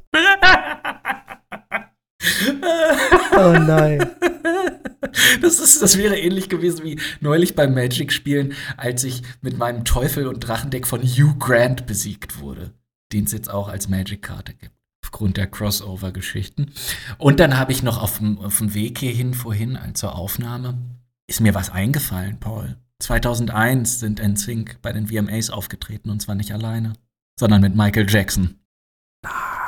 Auf einer Bühne gestanden und getanzt. Justin und Michael Jackson hatten einen Dance-Off, Digga. Mm. Mm. Ich sehe mein, meine Punkte gerade so ein bisschen Mm. dahinschwinden. Ja. Ja, ja, suchen Sie es sich aus. Ja, also ich würde sagen, Star Wars, die Simpsons, Michael Jackson. Gegen Sabrina total verhext. Ey, komm. Gegen Sabrina total verhext und Seth Rogen. ja, ich würde Ja, gut. sagen, Okay, okay, okay, okay. So cool der Auftritt im Himmel auch war, aber spätestens gegen die Simpsons kann ich nun wirklich nichts mehr sagen. Der Punkt geht ganz klar an InSync. Buja. Übrigens, in der sensationellen Popgruppe ist eine von fünf Simpsons-Folgen, wo auch Adolf Hitler auftritt. Bessere Hintergrundreaktion. Zu Hause ließ er einfach nur noch laufen. Ah, das müssen wir drin lassen. Das ist zu gut. Oh, wir müssen zum Ende kommen. Was haben wir gesagt? Wie kurz wir das hier machen? Das wird wieder super. Gut für die Zuhörer. Haben sie mehr zu hören? Freut euch, freut euch. Ich denke, der nächste Punkt geht dann aber wieder sicher an mich. Wir wollen wissen, wer hatte die am schnellsten ausverkaufte Tour? Ja. Kann ich relativ schnell beantworten. 1999, Höhepunkt ihrer Popularität, eh, die Nordamerika-Tour. 53 Konzerte in 39 Städten, ausverkauft innerhalb eines Tages. Komplett. Ah, Die meisten, Stechen. Oh, ja gut, die meisten davon sogar innerhalb der ersten Stunde. Das macht insgesamt 765.000 verkaufte Tickets an einem Tag, gleich 30 Millionen Dollar Umsatz. Das wäre meins. Da müssen wir in die Recherche. Hm. Das ist live, das gibt es nur bei uns. Hm. Highest Grossing Tour in North America, 70 Millionen eingenommen. Was hattest du? 30. Tatsächlich wurde das auch in der Rückschau äh, gesagt, dass die erstaunlich billig waren damals, die Tickets der Backstreet Boys, warum auch immer. hm. Aber das meiste lief vermutlich über Merchandise dann während der Konzerte. Ja. Würdest du dann sagen, dass ich den Punkt kriege, weil wir gleiche Ausverkauf, aber ich habe einfach mehr Geld gemacht? Ja, mehr Geld äh, ist tatsächlich dann der Punkt. Äh, da dann nur ganz kurz als Exkurs, weil ich es recherchiert habe, aber wir es kurzfristig rausgeschmissen haben. Die haben extrem viel Merch verkauft bei ihren Touren, wie Ja. das alle Bands tun, aber ein mega obskures Merchandise-Objekt gab es auf den Touren zu kaufen, die Backstreet Boys haben einen eigenen Comic rausgebracht. Ach ja, das war, lag dir noch am Herzen. Und zwar nicht mit irgendwem, die haben das zusammen mit Stan Lee entwickelt. Stan Lee, der große kreative Kopf bei Marvel, unter anderem verantwortlich für Spider-Man, der hat zusammen mit Nick Carter, der nicht nur süß ist, sondern auch noch Comichefte mag, die haben zusammen dieses Comicheft entwickelt, wo die Backstreet Boys dann auftauchen und ja, jeder hat unterschiedliche Kräfte. Der eine ist eher, AJ ist der, der Waffenbauer, der mit Pistolen unterwegs ist und Kevin ist so eine Art Zauberer. Es ist alles ganz strange. Und das Ding war so erfolgreich, dass Burger King passend dazu sogar Actionfiguren rausgebracht hat. Gab's dann im Happy Meal, nee, wie heißt das bei Burger King im, im Kids? King, Ah, Fressbeutel für King Könige. Beutel, Kitty, Sack. Im Kiddybeutel. Im Kiddybeutel gab's Actionfiguren der Backstreet Boys. Und zwar nicht der normalen Backstreet Boys, sondern basierend auf ihrem eigenen Comic. Ich meine, wie geil ist das? Aber leider kriege ich dafür keinen Punkt mehr. Ja, wenn es später drauf ankommt, wäre das sowas, was die Waage in deine Richtung Ah, Ich tippen würde. fürchte, wir müssen da gar nicht mehr viel tippen. Aber lass uns noch mal weiter gucken. Vor dem nächsten Punkt habe ich so ein bisschen Angst. Es geht um die Frage, wer hatte denn die geilste Solo-Karriere? Wer hatte denn bei dir alle Solo-Karrieren, Paul? Also ich kann jetzt hier relativ ausführlich erklären, dass alle Jungs Soloalben rausgebracht haben. Also Ach, logisch. was? Ja, sie sind alles Sänger und natürlich haben sie alle auch Soloalben rausgebracht. Ah. Brian, ich habe schon ein paar Mal gesagt, ist so im Bereich der christlichen Musik unterwegs. Da kommt er ja auch ursprünglich her. Hat dann weitere christliche Soloalben gemacht, gewann 2006 sogar den Duff Award für den inspirierendsten Song des Jahres. Da, den Duff? Da, den Duff, Duff das Bier? Nee, Duff, Duffman. Duff die Taube, ja, die große christliche Symbolik. Ach Keine so. Ahnung, Taube halt. Howie ist äh, auch als Solokünstler unterwegs, nebenbei aber auch Geschäftsmann. Der hat mit seinem Bruder zusammen eine Makleragentur und äh, hat jede Menge so gerade so Bürogebäude und so, die er da verhökert. Mhm. Ist aber auch in anderen Firmen tätig als Geschäftsleiter, unter anderem in einer Produktionsfirma. Okay, Ah. kann, man, kann man machen. Respektable Solo-Karriere. Respektable Solo-Karriere. Der Kevin, der macht nicht so besonders viel, hat ein, zwei Songs rausgebracht. Alle Jungs übrigens auch äh, im Fernsehen unterwegs, im Wesentlichen halt so Cameo-Auftritte, ne, so als himself dann irgendwo, irgendwo mal äh, zwei Sätze sagen. AJ und Nick haben am meisten gemacht. Die waren auch im Fernsehen sehr aktiv, da vor allem beide aufgetreten bei, wie heißt es in Deutschland, tanzende Promi-Supershow. Ja, Dancing with the Stars. Dancing with the Stars. Warum weiß ich denn immer nur die amerikanischen? Wie heißt das denn in Deutschland? Deutschland sucht den Supertänzer. In England heißt es Strictly Come Dancing. Wie heißt denn das in Deutschland? Ja, das, wo die Leute. Deutschland sucht den Super-Tanzstar. Wir sind Denke da immer auch. ganz Ich kreativ. denke auch. Da sind beide aufgetreten. Ähm, Nick hat es als Schauspieler echt versucht. Ähm, Anfang der wirklich 90er. versucht, Aber das hat auch nicht geklappt. Also alles, wo man ihn so sieht, das ist eigentlich immer nur als himself, himself, himself, himself. Aber mit der Musik hat er es versucht. Das ist gar nicht mal so schlecht. Vier Alben hat er rausgebracht. Davon einmal in den USA Platz 17 immerhin, in Japan Platz 4, in Kanada Platz 14. Und mit seinen Singles immerhin Platz 2 in Kanada mit einer Single. USA Platz 36 und Japan Platz 12. Hm. Ich befürchte, gegen Justin hat der nicht allzu viel zu melden, Ey, Mann. Justin ist nicht der Einzige, der eine Solo-Karriere von NSYNC hatte. Hä? Echt? Nein. Oh, erzähl. Also JC hat ein Album rausgebracht. Ist Ist ein schlecht. Album schon eine Karriere? Ich bin mir da Nein, es ist auch super schlecht. Es war auch super erfolglos. Es, es woll, er wollte sich als Bad Boy profilieren. Ich weiß nicht, die waren sich unsicher, welche Rollen sie machen sollten. Lance Bass hat nach NSYNC durch zwei Dinge Aufhebens von sich gemacht. Und zwar hat er einmal eine Dokumentation gedreht, um das ganze To the Hinton Peter Perlman Debakel drumrum. Und das auch auf, so ein bisschen aufgeklärt, was da los war. War natürlich einer der ersten großen Popstars, der ein Coming Out hatte, in dem Sinne ein Mhm. bisschen Trailblazer-mäßig unterwegs für die Community. Und hat sich ja auch im russischen Weltraumbahnhof Baikonur zum Astronauten ausbilden lassen und hatte auch in Planung, eine eigene Reality-TV-Show zu machen, die dann im Weltraum stattfinden sollte. Paul! Bitte, was? Ja! Er ist aber irgendwie nie dazu gekommen. Äh, Ja, Ein bisschen zu teuer und außerdem ist es vielleicht nicht so die sichere Möglichkeit, mit den Russen ins Weltall zu fliegen. Joey Fatoni ist ein bisschen so die, die, die Kelly Osbourne von NSYNC. Viel im Reality-TV unterwegs. Ah, doch, das habe ich tatsächlich, da habe ich ihn öfter mal gesehen, ja. Ja. Ja, Chris Kirkpatrick hat sich wohl damit zufrieden gegeben, als der Gründer von NSYNC dazustehen, nicht so viel weiterhin gemacht. Und ja, und dann kommen wir natürlich unumgänglich zu Justin Timberlake, einem der erfolgreichsten Solokünstler nach, nach einer Bandkarriere, die dieser Planet jemals gesehen hat. Die einzigen, die erfolgreicher waren, nachdem sie in einer Band waren, waren Beyoncé Knowles, Michael Jackson, John Lennon, Paul McCartney und George Harrison. Okay, ist eine Ansage. Ja. Dann kommt Justin Timber Motherfucking Lake. Aha.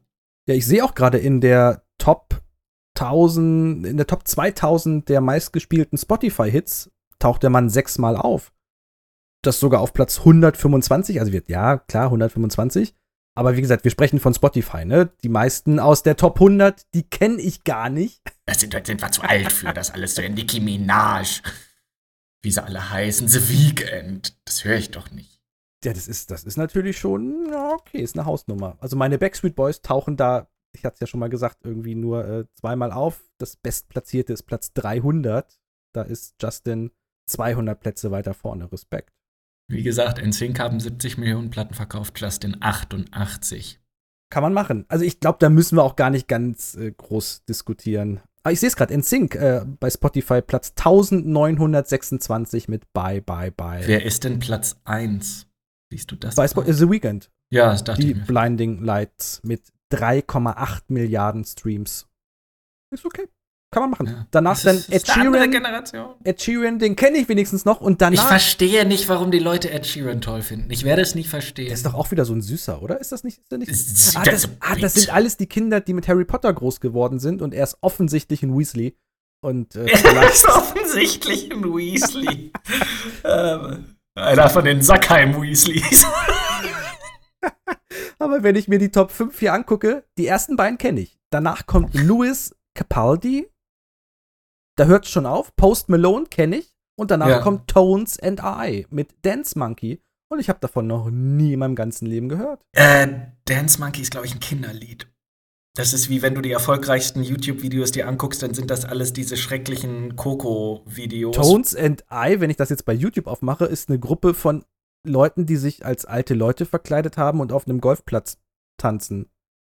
Okay, wir sind alt. Wir, wir haben es jetzt noch mal, liebe Zuhörer, falls Sie es noch nicht gewusst haben, Paul und ich sind ein bisschen älter als die Generation, Ja, die aber ich habe heutzutage ich hab junge Kinder. Ich muss langsam wieder den Anschluss. Sonst bin ich nicht mehr hip, weißt du? Ich bin hip, ich bin cool. Chaka, chaka, Ich will jetzt meine Billie chaka, Eilish chaka. Platten hören. Billy Idol heißt das. Billie Eilish. okay, ich glaube, wir schweifen ab. Ich denke, den ja, Punkt wir haben noch zwei gute Kategorien und dann geht's nämlich noch mal richtig los, liebe Leute. kriege ich jetzt keinen kein Bonuspunkt, weil Brian so schön christliche Musik. Nein, okay, gut. Damit kriegt er eh kein Goldalbum, sondern nur ein Myrrhe-Album. Das haben wir bei South Park. gelernt.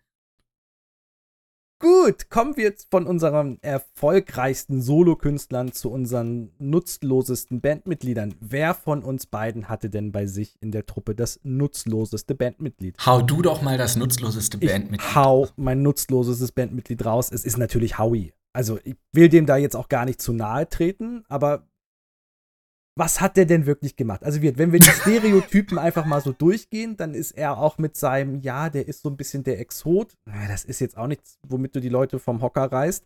Wir Mhm. hatten mit Nick den großen Posterboy, wir hatten mit Ja. Brian und auch Kevin zwei Leute, die eben auch als Songschreiber durchaus aktiv waren in der Band. Mhm. Ja, und dann hast du AJ, den Bad Boy, der ist immer gut für Skandal und Drogen und solche Geschichten. Ja, und dann hast du halt Howie. Der, der ist halt so da, aber das war's dann halt auch schon. Ja. Und du? Du, ich habe nicht ein nutzloses Bandmitglied, ich habe eine nutzlose Band. Denn wie wir alle jetzt im Laufe dieser Aufzeichnung festgestellt haben, Justin Timberlake ist NSYNC, NSYNC ist Justin Timberlake. Ja, Das ist das, was der Welt geblieben ist. Finde ich nicht schlecht. Hätte schlimmer laufen können. Aber ja, jeder hatte so seine kleine Rolle. Chris hat die Band gegründet. Ja, aber was ist den Leuten von NSYNC im Kopf geblieben? Worum ging es auf dem Celeb? Welches, was war letztes Album, der Titel Celebrity? Wer war der Celebrity? Ging es um NSYNC oder ging es um Justin Timberlake. Ich habe kein nutzloses Bandmitglied, Paul. Ich habe eine nutzlose Band. Buja. Jetzt ziehst du hier den Joker und kriegst damit noch einen Punkt. Mhm. Es wird jetzt doch knapper als gedacht. Und dann haben wir hier als letzte Frage so ein Ding, das wird auch wieder schwierig für mich zu verkaufen. Die Abschlussfrage ist, wer hatte denn das geilere Comeback? Und ich hab's ja eben schon gesagt, so richtig aufgelöst haben sich die Backstreet Boys ja nie. Es gab diese lange Pause und wenn man dann das Album Never Gone als Comeback werten wollen würde, dann Jetzt ist- Wieso? Es hieß das, Never Gone, Paul. Dann Sie, sagen es im Titel, du hast es vorhin erklärt. Ja, aber es hat dreimal Gold und einmal Platin und insgesamt über 2,7 Millionen verkaufte Alben. Das muss doch für irgendwas gut sein. Ja, und was hast du Ich habe etwas, das vor sieben Tagen passiert ist, Paul. auf den VMAs? Ich hab's mitbekommen, ich habe ein bisschen Ja. geweint, weil ich wusste, Taylor Swift hat ein bisschen geweint. Taylor Swift weint immer. Taylor Swift hat noch nie ernsthaft geweint. Außer es sind nicht genug Spiegel im Raum. Ähm, uh, Bitchfight! Äh, nein, NSYNC, liebe Leute, kommt zurück. Ja. Und zwar in Pockform. Erinnerst Nein. du dich an Alf? Ja. Nein, kommen wieder und zwar für den besten Anlass, für den eine Band sich jemals wieder vereinigen kann, nämlich für den dritten Teil einer Animationsfilmreihe für Kinder. Das habe ich gar nicht mitbekommen, was? Ich dachte vielleicht für Britneys Hochzeit oder so. Britneys Hochzeit. Den bösen Spruch verkneife ich mir jetzt, der mir auf der Hirnrinde liegt. Ähm. Nein, für Trolls 3, Okay. in dem Justin Timberlake schon zum dritten Mal die Hauptrolle des Haupttrolls spielt. Natürlich ist er der Haupttroll. Das war bei Ja, den Trolls Simpsons auch. 3 Band Together bringen NSYNC eine neue Single raus. Waren zusammen auf der Bühne bei den VMAs. Das Ganze hat keine f- 60 Sekunden gedauert. Die Leute sind ausgeflippt. Wie gesagt, Taylor Swift ist ausgeflippt. Ja, aber meinst du wirklich, Justin rennt zurück nach Hause? Mama, Mama, wir bringen die Band wieder zusammen. Für Trolls 3. Ja. Was, was ist denn das? Das ist ein Marketing-Coup. Und zwar einer, der besser nicht kommen könnte, denn man könnte fast denken, wir machen den Podcast deswegen. Oder sie tun sich wieder zusammen wegen dieses Podcasts. Mhm. Ist gar nicht wegen Trolls 3. Es hat sich rumgesprochen. Es wird ein neuer Song rauskommen, der heißen wird Better Place. Er wird am 29. September rauskommen. Pünktlich dazu ist übrigens auch eine Playlist bei Spotify erschienen. Übrigens, Paul, das ist auch für dich eine Überraschung. Ich werde unseren Fans eine Playlist zusammenstellen bei Spotify. Oh, ist das wie früher, wenn man so ein Mixtape für jemanden Ja, macht? Oh, mit den gut. besten. Ich brauche dann noch von dir so ein paar Songs von Backstreet Boys. Ich nehme die besten von NSYNC. Und dann können wir ja, können wir das zusammenschmeißen. Dann können die Leute da gleich im Anschluss sich nochmal die geilen Sachen von NSYNC und Backstreet Boys reinhauen. Und wir müssen natürlich die beiden super schlechten Songs noch reinpassen, damit die Leute auch wieder geerdet werden. Mhm. Aber das beste Comeback an dieser Stelle sind NSYNC, denn vor gut einer Woche haben sie es angekündigt, bei den VMAs wieder zusammenzukommen. Okay, und damit kriegt NSYNC in unserem großen, endgültigen, für die Nachwelt festgehaltenen Battle den zehnten Punkt und muss sich damit erstaunlich knapp den Backstreet Boys geschlagen geben, die mit elf Punkten Nein! ganz knapp. haben wir eine ungerade Kategorienzahl gemacht?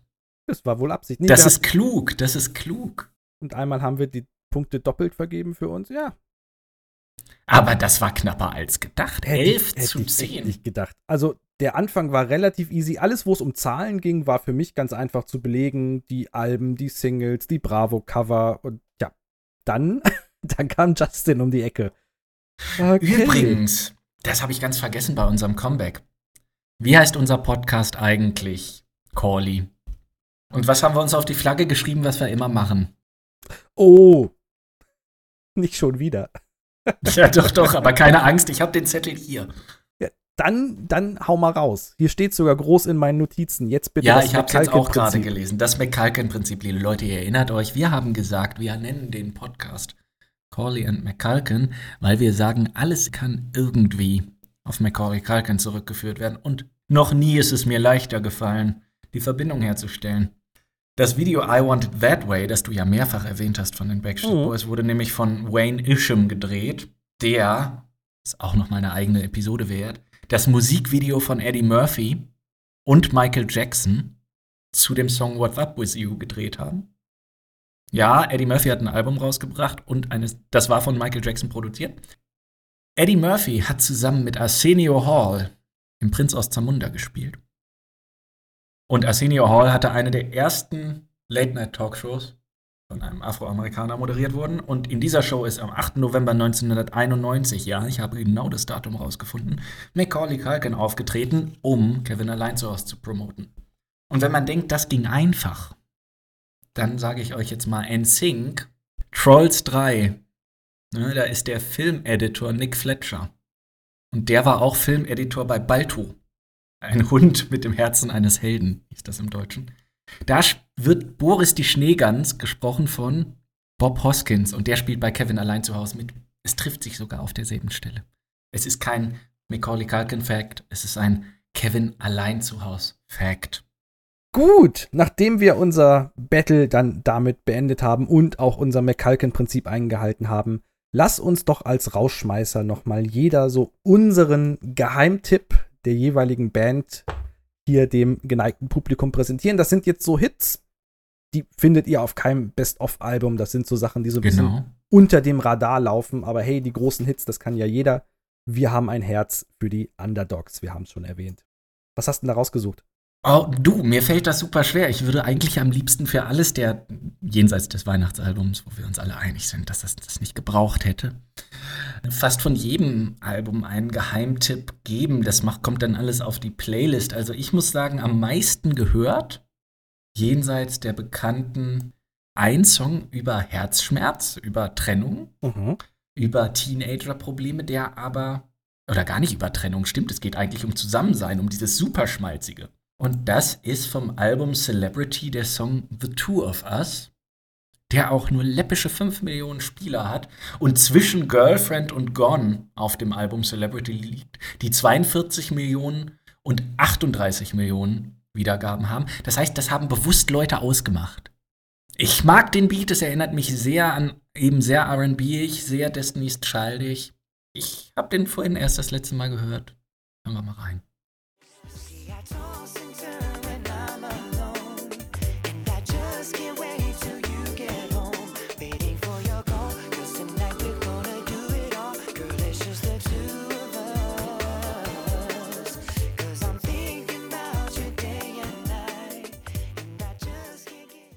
Ich, hatte gerade ein Live-Video zufällig hier angemacht, weil YouTube mir vorgeschlagen hatte. Hm. Schon da, wenn du dir das anguckst, das muss im Jahre, wo steht es hier gewesen sein, die sehen alle aus wie Statisten und dann ist da Justin Timberlake mit drin, ne? Ja, Also das ist schon teilweise echt, also, also weiß ich nicht.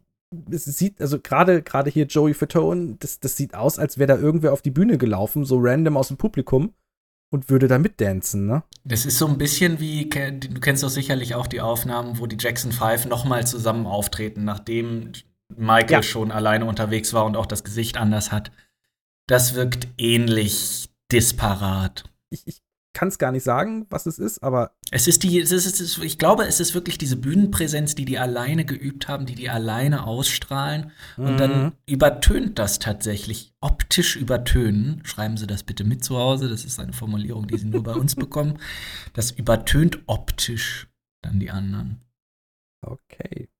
Ja, was hast du denn von den Backstreet Boys für mich? Gut, ich habe vom 2007er Album Unbreakable den Song Lift Me Up rausgesucht. Das ist ein schöner Pop-Rock-Song und wenn man guckt, wo der herkommt, dann wird das auch nicht groß verwundern, dass der so ein bisschen rockiger ist. Der ist nämlich geschrieben von Darren Hayes. Das ist der Sänger und Songwriter von Savage Garden, wer sich an die noch erinnert. Die haben unglaublich viele Songs Mhm. geschrieben. Das waren die, die, letztendlich haben die, glaube ich, nur aus den Resten dann Savage Garden gemacht. So ein bisschen wie Eintopf. Was du über hast, schmeißt du dann zusammen. Die waren Mitte und Ende der 90er mit so Pop-Hits wie Truly, Madly, Deeply oder I Ja. Knew I Loved You. Da waren die eine Zeit lang recht berühmt und wie gesagt, der hatte eben diesen Song dann 2007 für die Backstreet Boys geschrieben und da hören wir jetzt auch mal kurz rein.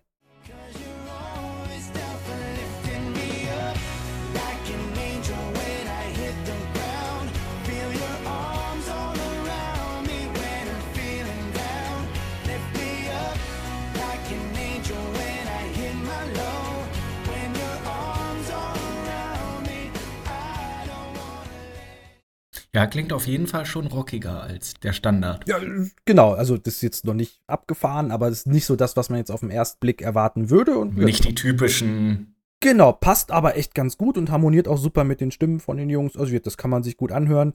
Ist aber, ja, nie als Single rausgekommen, hat auch auf YouTube nur ein paar Plays. Das ist jetzt wirklich kein, kein großer Hit geworden, aber kann man sich echt gut anhören. Wie gesagt, also ich muss sagen, äh, mein Geheimtipp habe ich dir ja auch schon geschrieben. Mein Geheimtipp, Leute, hört mehr NSYNC. Es ist nicht nur Justin Timberlake cool, weil es ist eigentlich, es ist wie Justin Timberlake hören, nur in poppiger. Gerade das, äh, die, das No Strings Attached Album und das Celebrity Album, also ich habe es hoch und runter gehört und ich glaube nicht, dass das jetzt aufhört, nur weil wir mit dem Podcast jetzt durch sind.